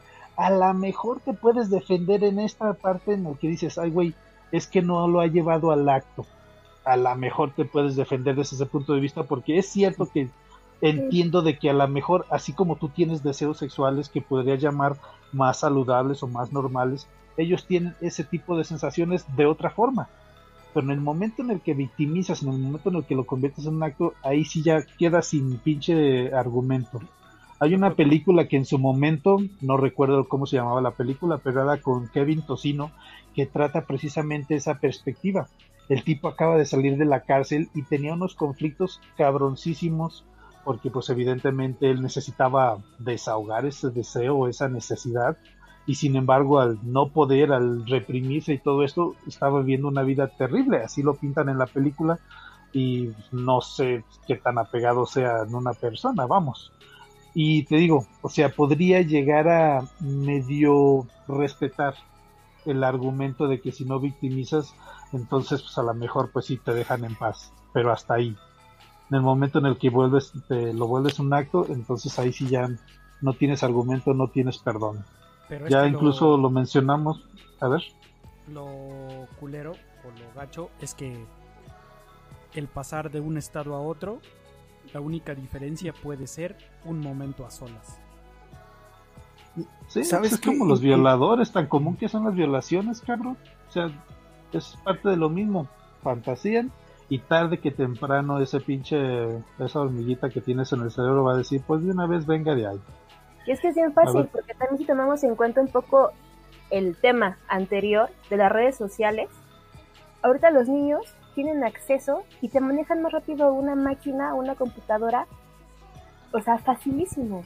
Hay un video que apenas vi que, este, a ver, se los, se los voy a mandar, este, de, creo que es de Movistar, no recuerdo quién hizo ese, ese video, Sí, es de Movistar. donde- sí, ¿verdad? Donde Sí. son, o sea, la historia básicamente son dos niños, 10, 12 años, que se encuentran por internet, se cambian teléfonos, ¿no? Empiezan a decir, ay, eres que me gustas, que tú también, este, ¿qué haces? Como que se empiezan a, a enamorar. Entonces le dice la niña al niño, oye, pues ¿cuándo nos vamos a conocer? Pues te late mañana en el parque a las 3. Va, yo voy a llevar una chamarra roja y yo voy a llevar un vestido rosa. Entonces llegan al parque y resulta que son dos señores de 50 años. O sea, se encuentran desde frente, es como de, güey, qué show, ¿no? Y el mensaje es, los, los, los devoradores sexuales son más que está entre ellos mismos se, se pueden encontrar. Entonces, la, la facilidad, la facilidad con que y también esto es por un por una parte y por otra parte hay un tema que también son eh, de la hipersexualización de los menores, los este concursos que hay de las niñitas que super maquillan y super acá super sexys, este para un concurso de belleza infantil, es como de, güey, o sea, ¿en qué momento? Pero vaya, también eso es una proyección de la mamá Sí. o sea, de la mamá de que yo no pude hacerlo, entonces voy a hacer que mi hija lo haga. ¿Por qué? Porque dentro de la, de la psique de la mamá es, yo no pude a lo mejor tener eh, la fama, los pretendientes, el dinero que quise, entonces, ¿qué voy a hacer? Voy a trabajar a mi hija dentro de un concurso donde yo sea exhibida. Pero realmente quien se exhibe no es la niña, es la mamá. Lamentablemente, lo, todos los depredadores sexuales que existen se enfocan en la niña. Y de ahí empieza pues todo, todo, todo el show, o sea, todo, todo lo que conlleva a la pedofilia y la pederastía. En, en un capítulo de Padre de Familia, si no mal recuerdo, mencionaban o han quemado mucho esto de los certámenes de niñas, que la mayoría de los que van es puro depredador sexual. Se dicen, no mames, ¿cómo diablos permites esto? O sea, es evidente que la gente que va no va a ver a qué niñas tan bonitas porque no son niñas bonitas como tales, porque como dices tú, están muy maquilladas, están fuera de su rango de edad en muchas cosas, pero aún así siguen teniendo estos eventos donde la gente va y, y los dejan entrar y no hay ningún control de ningún tipo y está, quién sabe, esperemos que no, pero están a un punto de que les pase algo a todas esas niñas que están en estos certámenes. Porque incluso, es más, en South Park también había uno de los capítulos, si no mal recuerdo, donde eh, cuando este Kenny, creo, se hace pasar por, o Borders, no me acuerdo, alguno se hace pasar por niña para meterse a uno, y uno de los jueces nomás está toqueteándose abajo de la mesa, mientras ve a todas las niñas. Obviamente, pues es la caricatura, ¿no? Pero no está tan alejado de la realidad. Un ejemplo. Lo vemos incluso ahorita con esta tendencia que traen de poner a bailar a los niños, literalmente Sí. infantes Ah, de 6, 7 años, Caray. con sus pinches rutinas esas exóticas Oh. sexuales que dices, güey, ¿qué les pasa? ¿Por qué se los festejan? Es Así es. ridículo. Y la otra película- parte es redes, redes sociales. Agarras el TikTok es increíble la cantidad de niñas que salen con sus blusitas, que salen que con baby dolls o algo así. Dices, güey, ¿dónde carajo están los pinches papás para que les digan a las niñas, a los niños, lo que sea, que eso no está chido? Que se están exponiendo nada más a violencia sexual por parte de algún pinche pervertido culero. Pero bueno, vivimos en el mundo en el que quieren agarrar a los adolescentes y tratarlos como adultos cuando realmente todavía no son adultos, entonces te metes en este tipo de problemas. ¿Sabe Claro. qué es lo triste? ¿Sabe qué es lo triste toca yo? Ahorita que pregunta dónde están los papás de esos niños, están deteniendo el celular porque ellos son los que los están grabando y a veces hasta les festejan o lo están promoviendo tristemente. Sí, no lo dudo, la neta no lo dudo. Sí, sí, sí, es que va para allá. Y ahorita la diferencia que comentaba Fonseca entre pederastía y pedofilia es que es una línea tan delgada porque hay un momento en el que van a decir, ok, yo normalizo o regularizo que puedan ver sin que afecten a un tercero, pero al regularizar se abre todo un mercado donde, ah, ok, estas personas como ya es normal, pues empiezo a generar programas, empiezo a vender estas cosas, empiezo y al final quieras o no, de un vas a ter- vas a volver que, bueno, si no es la persona directamente la que tiene estas tendencias a afectar a una persona, se va a crear una red, bueno, ya existe, pero va a salir a la luz pública una red que ya lo está haciendo. Y como ya está regularizado, ya les va a valer totalmente más de lo que ya está, o ya está, va a estar perdonado, porque están atendiendo a un rubro que ya no tiene que ocultarse. Mira, Ana, ahí sí te voy a llevar un poco la contra, güey. Porque realmente, desgraciadamente, esto existe. Y existe No, desde sí. hace mucho tiempo. Incluso desde que el internet empezó, la, todos sabemos que la pornografía fue uno de los booms en el internet. Y todo lo que podías encontrar en internet. Porque podías darle rienda suelta a todas tus cosas. Y hay, hay infinidad de información y infinidad de todo lo que quieras. Y esta gente no tiene que tenerlo normalizado para consumirlo. Ni tiene que estar normalizado para que se genere. Y tal vez se proliferaría más el contenido, sí, no, no lo voy a negar. Pero ya existe, güey. Y la gente que lo consume, lo consume habitualmente. Sí, No es sea, algo yo- nuevo, no va, no va a ser la revolución, no va a ser nada fuera de lo que no existe ya. Yo lo Y que me o refería sea- es que ya no se va a ocultar tanto como relativo en teoría se está haciendo, porque ya lo No, vería, ya lo verías más común. No, no, no, no, no, no. Mira, deja que hable Fonseca, güey, porque me va a dar la razón. Mira, Uh, tampoco, tampoco. Ok, ok. Egos arriba, cabrón. No diré nada, no diré nada. Pero Bueno, vaya, yo porque estabas diciendo que estabas de acuerdo, Fonseca, pero entonces ya no digas nada, pues. Ay, ya, cállate. ¿A qué voy con esto? Una de las cosas es que quieren romantizar la pedofilia. ¿Cómo? Ahí les doy un ejemplo bien sencillo. Todos ubican la película del perfecto asesino con John Reno. Ok. Sí. La historia de la niña que este, los narcotraficantes eh, le mandan a su familia y ella se queda de qué onda, ¿no? Entonces, este, John Reno en una cosa de súper paternal dice, pues bueno, yo te acojo, vente para acá, este, te voy a cuidar, pero pues te voy a, a meter en este show pues, para que no te vayan a matar. ¿Qué pasa al final? O sea, al final, John Reno decide amar a Matilda desde la manera en como ella quería. Y ella casi casi se le declaró a John y dijo es como de, o sea, cuando sale con el maquillaje de Marilyn Monroe, que dice, pues yo soy una mujer, tú un hombre, qué show, ¿no? Y él le dice, no, no, no, o sea, ¿cómo crees? Yo supuse tu papá. Al final, ya cuando está en casi, ya al borde de, la muerte, le dice, o sea, John Reno se da cuenta de que sí, que, de que sí quiere quedarse con ella y amarla como ella se lo pidió. Es como de, wow, wow, wow, wow, wow. O sea, la pedofilia bien romántica desde una manera, desde las películas. Entonces, esa onda, exactamente esa, León. Entonces, vaya, explicar la, la pedofilia desde, ay, es que es una historia de amor bien bonita. No, güey, la niña tiene 12 años y John Reno tiene más de 50 años en la película, ¿no? Entonces, ¿en qué momento? O sea, es una cosa bien, bien, pues, que se puede ver en cualquier película y que lo ven de una manera bien, bien cursi, bien, bien bonita. Entonces, ¿qué es lo que hace? Victimizan al depredador. Y todos sabemos que el ser humano, exactamente, Lolita, otro ejemplo. O sea, todos sabemos que ese tipo de, de, literatura, de, de cine, de lo que sea, tratan de buscarle la parte cursi, la parte bonita, ¿para qué? Para que puedan tocar las partes sensibles del ser humano y que digan, ay, es que no es tan malo entonces como parece. Hay que dar una oportunidad. No, a un niño no se toca. o sea, al menos no de... de- Es que no, ni madres. sea, Dejen no. a los niños en paz. Exactamente. Putos. Es que todo esto se está tratando de llevar, como decía Nap, por un lado como sencillo, ¿no? O sea, yo no lo ejecuto, entonces no tienes por qué castigarme porque está solo en mi cabeza.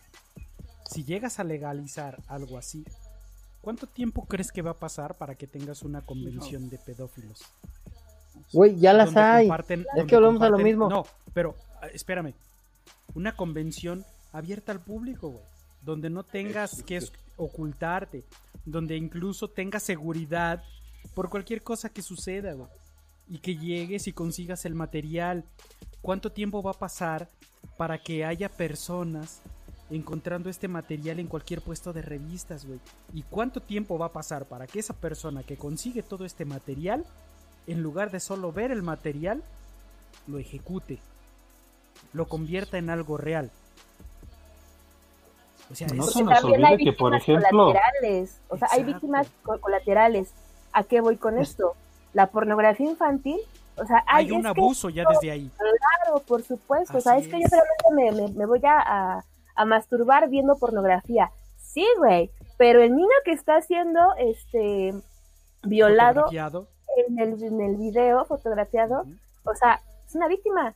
Así es. O sea, la, la, la pederastía y la pedofilia van así. ahí empieza la explotación de los niños. o sea, claro. Señor. Maciosari, usted no ha dado su opinión.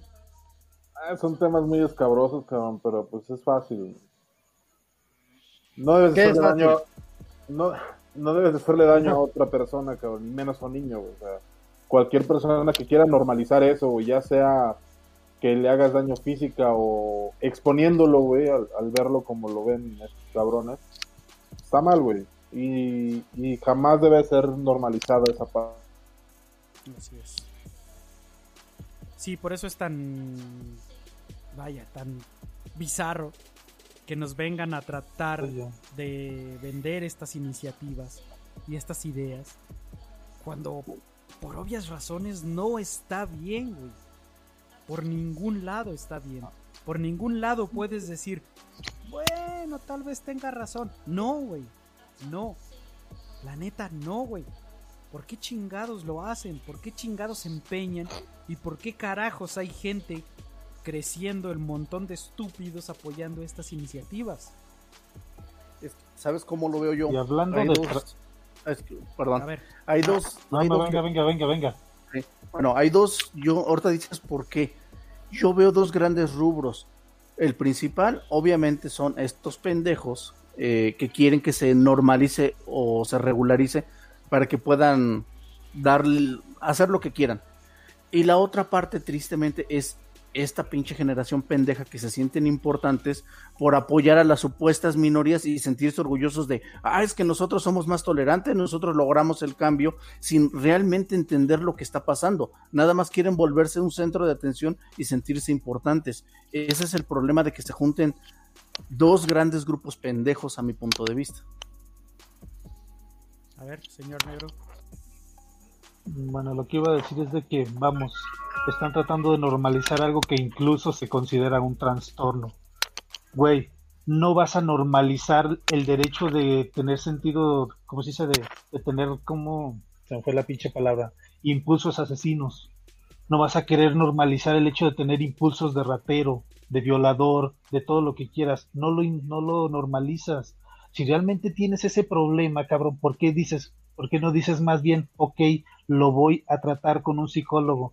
Yo el otro día les di la solución fácil, pinche castración química y te sacas de pedos, toda tu vida se resuelve si realmente no te quieres sentir así de culero, porque tú eres un pinche, mm, ¿cómo se dice?, violador en potencia y tu víctima no va a ser alguien que se pueda defender y va a ser una víctima que va a quedar marcada para toda su vida. Así es que no me vengas con normalizaciones pendejas nada más porque, ay, es que es el punto de vista humano. No, güey. Eso no lo hacen los humanos, eso lo hacen los animales nada más.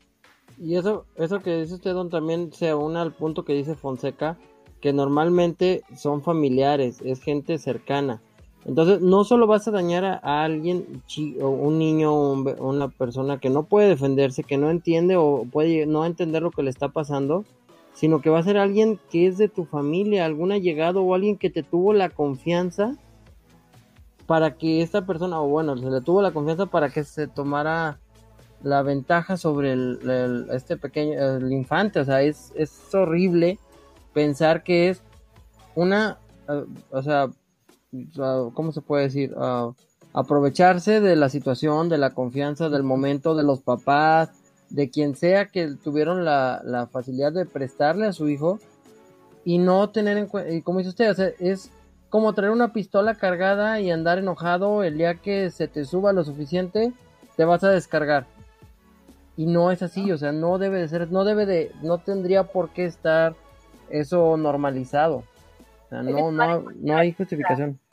También dentro, digo, dice ¿no? que si solamente escuchas la versión de Caperucita, el lobo siempre va a ser el malo.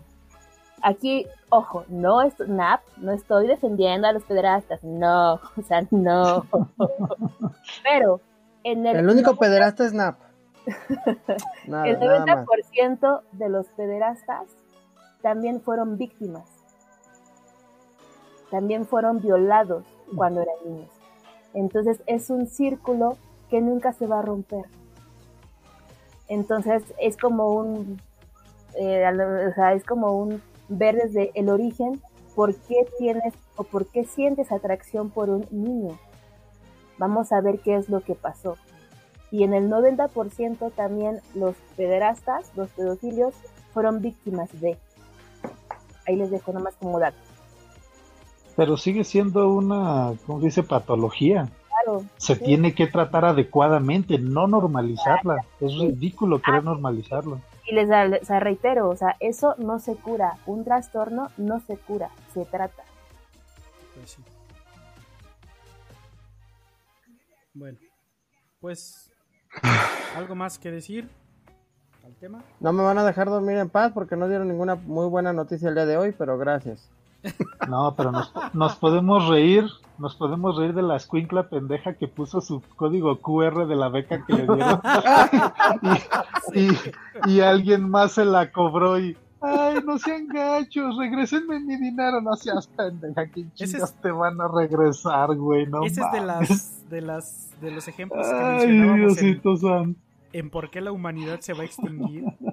Yo tengo otro, no sé si ustedes tengan alguno más así rápido. Yo tengo otro. En los centros comerciales, ya en lugar de traer tu careta y tu cubrebocas, las personas encargadas, o sea, los, los trabajadores de las tiendas departamentales, traen una especie de bozal de careta, que es solo un pedazo de plástico aquí, que ni es cubrebocas ni es careta, güey. What? ¿A dónde pinches vamos con esto, güey? Así, güey. Bueno, Eso también no estuvieron visto. divertidos los pinches memes del medidor ese infrarrojo de temperatura. Chistoso, cabrón. Eso, Eso eso de, está bien, cabrón. Hijo de tu puta madre, te voy a medir la Y es, temperatura. y es parte de esto también, cierto, don. Se me pasaba eso. Ya llegas a un, a un centro comercial y ya no te apuntan a la cabeza con esa madre. Todo por la estupidez de los estúpidos imbéciles sin cerebro que dicen que les van a quemar su cerebro inexistente con el termómetro infrarrojo en la cabeza. Güey, llegas y te lo apuntan a la muñeca, güey. ¿Sabes la variación de temperatura que hay entre tu muñeca y el core Claro. de tu cuerpo? No mames, ¿de qué pinche sirve que te tomen la temperatura ahí, güey? Mejor que te valga madre si quita el pendejo que tienes ahí trabajando, güey. O sea, no, güey. Ya no puedo, güey. Ya no puedo con la estupidez humana, güey. Neta. Yo quería terminar en una nota más amable, pero gracias, Benjas, por Sí, exacto, güey. Sí. Buenas noches, cabrón. chicos. Buenas noches, dulces sueños. Rusia dice que su vacuna contra el COVID está casi lista, mientras Estados Unidos, Reino Unido y Canadá lo acusan de robar sus investigaciones. Ahora resulta que ya todo pinche mundo tiene vacunas, güey. No, tengo una, una, no manchen, estuve leyendo esas conspiraciones bien raras, ¿no? De esas bien, bien fantasiosas. Y resulta que dicen que Trump es el bueno. ¿Para qué? O sea, no, o sea, déjenme platicarles o sea, lo, lo que, lo que estaba Ok. diciendo. Yo estaba botada de risa porque ya ven, bueno, dicen, eh, ya ven que Trump le, le dijo al OMS, o sea, ¿sabes qué? Yo no te voy a apoyar. ¿Por qué? Dicen que la OMS está este, esparciendo los diferentes virus ahorita con lo de la esta fiebre bubónica, este, con todo eso, todo ese show. Entonces, con la- drones, con drones. no, ajá, exactamente. Entonces dicen, la, la conspiración dice que Trump quiere, no quiere el desgaste humano, o sea, no quiere que la humanidad se, se- se termine. Y que por eso le quitó el apoyo a la OMS, porque la OMS está esparciendo virus por todo el mundo y Trump como es bueno en su corazón, pues no quiere. Claro, claro. Exacto. Y yo, no, y aparte, o sea, eso es una parte. Y ya ven que su presidente bien chulo, pues fue apenas, ¿no? Estados Unidos.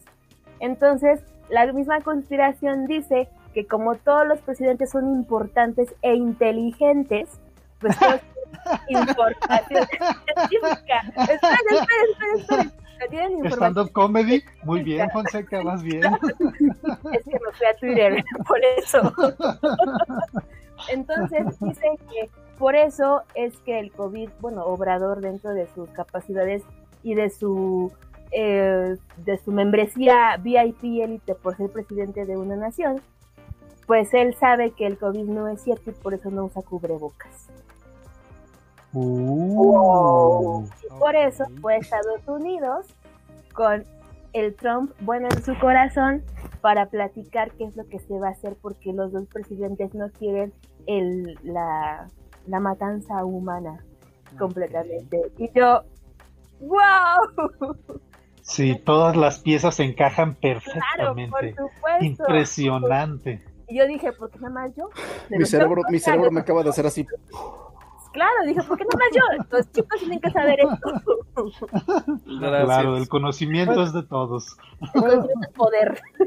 A ver, señor ¿Puedo Cedo. hacer una, quiero hacer una solicitud para el próximo programa, de ser posible.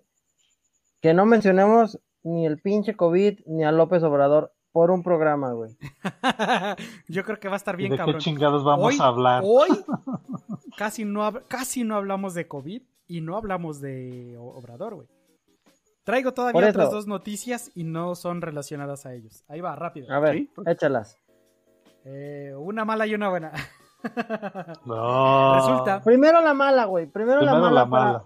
resulta que en un barrio de Medellín hay una tienda de abarrotes que tiene un perro labrador que se llama Eros. Bueno, Ah. digo, ya desde ahí vamos con noticia, noticia de tiempos mafufos. Se llama Eros el perro. El perro labrador le cuelgan una, una canasta en el cuello y entrega los pedidos de los clientes de la tienda de abarrotes a los que hacen su pedido, ¿no? O sea, pinche perro es inteligente bien cabrón. Porque le dicen, ve con doña X y le lleva su pedido. Bueno, la noticia no es esa. La noticia es que esta semana fue víctima de la delincuencia en ese barrio de Medellín. Y le robaron la canasta con todo y la mercancía. Aquí vienen los sentimientos encontrados. La mercancía que llevaba en ese pedido era un- precisamente una caja de cigarros. Así que no sé si es bueno o es malo todo esto, pero bueno. Pobre perro. Yo no sé si enfocarme en la noticia, viejas, o decir simplemente de ¿por qué carajo usurpas al Juan, culero? Esa noticia es... Y te faltó decir que era un San Bernardo con una, un barrilito así No, que traía don, era un coñac o algo labrador. Era un labrador. Los perros más tiernos del mundo. Un labrador, don. ¿Quién chingados asalta un labrador? es el corgi, es el corgi, Benjas. Ahora, hablando de perros, una buena noticia es que hay una mujer que abandonó su trabajo para ganar más dinero. ¿Cómo cree? Actuando como perro en páginas de adultos. páginas de adulto. Sin connotación sexual. Desnuda, pero sin connotación sexual. Claro, Si está desnuda, ¿dónde carajos quedó la de sin connotación sexual, cabrón? Sí. Ella Acaba de usurpar al sticker muy cabrón. Fetiches. Ella- No ella aclara que no tiene sexo y que no tiene sexo con animales. Solo hace lo que haría un animal, un perro en este caso, pero desnuda. Y hay gente que le paga un chingo de dólares y le dicen, juega a que vas por la pelota. Y hay un güey que le avienta la pelota, ella va, la recoge y regresa y ella desnuda. Así. Hay una noticia hace no mucho de una mujer que era un transperro y ella exigía que se tratara como a ella como un perro porque ella se sentía identificada con un perro. Ok. Eso fue real. Luego, luego la perrera. los- eso va más allá de los, ¿cómo se llaman? Los furries, ¿o qué? Estos que se visten con un peluche completamente el Ah. cuerpo, como Sí. si fueran realmente animales. Sí es furry. Sí. Sí. Gracias, ideología Sí. de género. bueno, señores, este es el final del programa oficial de Sin Lubricante número 26, a no ser que alguien más tenga algo más que decir. Y seguimos con el after para el que quiera seguirnos en YouTube y el que se quiera quedar. Eh, saludos, ¿alguien quiere mandar saludos? ¿Cerdo? Ya nadie nos está, ya nadie nos está oyendo, güey, pero los Claro que nos que sí. oyeron y, y nos van a oír después, muchas gracias por escucharnos y aguantar las pendejadas y los errores de NAP. Estamos trabajando en que la cague menos, pero no garantizamos nada. Ya le estamos pagando un curso para que aprenda otro programa que no sea Excel. Mínimo PowerPoint con, con diapositivas o algo así Se, que se atoró un poquito en, en dejar los archivos para poder editarlos, pero está echándole ganas. Ténganle paciencia y esperemos que pronto podamos tener buenas noticias de eso. Señor Nap, derecho de réplica. Esta, esta semana ya se pudo editar el archivo, así que no estén fregando. Saludos a alguien. Pero, pero por una vez que lo hagas no garantiza que lo vas a seguir haciendo, güey. O sea, Nap, no saludos a podemos alguien. garantizarlo.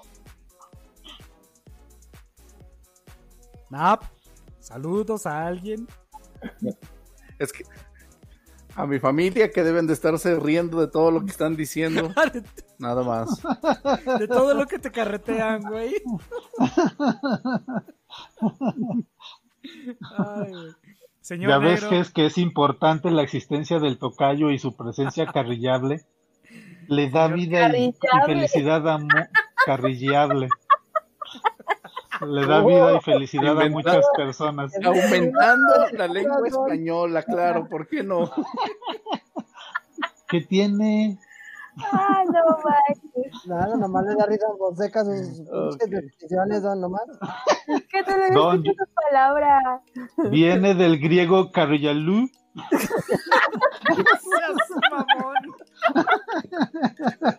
De, la- de latín, tocayo, de latín. No, se latinizó después, Tocayo. Primero venía del griego. Ah, ok. Acuérdate que incluso hasta en la Divina Comedia ya se utilizó en el italiano y ahora ya lo utilicé yo en español. Ya que ustedes sean unos ignorantes es otra cosa. Perdón, Sócrates, perdón, Sócrates. Revuélcate una vez más en la tumba. Bueno, también no me pueden criticar mucho. Para la pinche Real Academia que no sirve más que para pura madre, qué chingado. Güey, en el momento en el que entra en el pinche diccionario una palabra mal dicha nomás porque la dice un chingo de pendejos, eso no sirve, o sea, ¿para qué sirves como pinche instituto? No mames. Eso sí. Y se enoja, y se enoja. Sí, que ¿Quiere- no mamen, pinches ineptos. ¿Quieres saludar nada. a alguien después del coraje? a los pendejetes de la pinche Real Academia Española. Agita fuerte, hijos de la chingada. ¿Por qué se mantienen esos güeyes? Sí es cierto. Espero que no sea con mis impuestos, culeros. No, España se mantiene el gobierno español, pero No, le dé ideas a Trump que va a de retirarles el apoyo. todos para lo que sirven, güey, que se lo quiten. Señor Maciosare, ¿saludo a alguien? No, esta vez a nadie. Nadie vale madre para el negro me, me, me puso a pensar, güey, porque murciélago está mal dicho, cabrón. En realidad, murciégalo era la palabra correcta, güey. Y hubo tantos pendejos que lo dijeron, entre ellos yo, por no decir que todos, güey, Todos. que ya, que ya se volvió, eh, esa es la palabra correcta, güey. Entonces, con lo que está diciendo el negro, ya estoy dudando de cómo vamos a hablar en, en, en años futuros, cabrón. Pues sí. Básicamente como reggaetoneros. Lo más, todos, lo, más incre- lo más increíble es que esa aportación se la debemos al señor Maciosari y al maestro Franco Escamilla. Yo no, güey. Sí, güey, sí. Y lo investigué y sí, güey. Y le falta complementar de que murciélago es una de las pocas palabras que tiene las cinco vocales. Exacto, también. Ay, Y me quedó una duda, me quedó una duda, pinche chaparro. ¿Por qué chingados le entregan cigarros a un perro, güey? Se supone que la venta está prohibida para menores de edad. ¿Y un perro cuántos años puede tener, güey? No mames, güey. Tiene tres años, ya es mayor de edad, güey. ¿Qué no Pero él nomás entrega, no se los va a fumar. No, güey. Aparte. es Le están entregando años cigarros a perro. un Es en años Está prohibido vender y entregar. Ah, chingada, ¿no es cierto, güey? Señorita Fonseca, ¿algún saludo? Este, a los que nos ven, gracias por escucharnos, por permitirnos estar en sus hogares tres horas al día. Ah. Ah. Sha la la la. Bonito. Sha la la la la la la la la la la la. E- Esa ternura solamente puede ser destruida con la bata dorada para el chaparrito. No, Macio, yo pensé que ibas a entrar con el poema de Paco en style y así todo matón, cabrón. Sí, sí, sí. Hubiera sido acá mamalón. Nomás que no me lo sé, güey. Déjame lo, me lo aprendo y sí, con todo gusto. Qué suerte, qué suerte he tenido de nacer. Y nomás eso me acuerdo, cabrón. Bueno, Pues ya tú, Benjas, ¿a quién vas a saludar, güey? Pues ya eh, no- nos están escuchando de Estados Unidos, mi familia, pero pues se van a quedar al after, así que pues ellos todavía siguen. Así es que no les manda saludos. Entonces, saludos a todos los que nos escucharon en Minoreva y a los que se quedaron hasta ahora en YouTube. Hasta la próxima semana. Y si tienen alguna sugerencia o algo, pueden ponerla ahí en YouTube o en las redes sociales. Es arroba corridas mentals. Y pues ya, ahí son las generales. Y que, sugie- que sugieran también nombre para el NAP. Ya le cambiaron el nombre al cerdo, ahora sigue el NAP. Ah, sí es cierto. Sugieran nombres para cualquiera de los integrantes. Ya le cambiamos al cerdo por Citripio, a Nap por el señor Napo, que se, ¿cómo se dice? Se encariñó de él y lo utilizó esta semana. Y pues, faltamos los demás. Cámbienos los nombres, cualquiera. Y estamos abiertos a sugerencias. Ya saben. Que- debemos a ustedes los cuatro que nos escuchan. Así es. Bueno, hasta luego, Minoreva y los que se queden al after. Estamos en YouTube. Bye. I know you want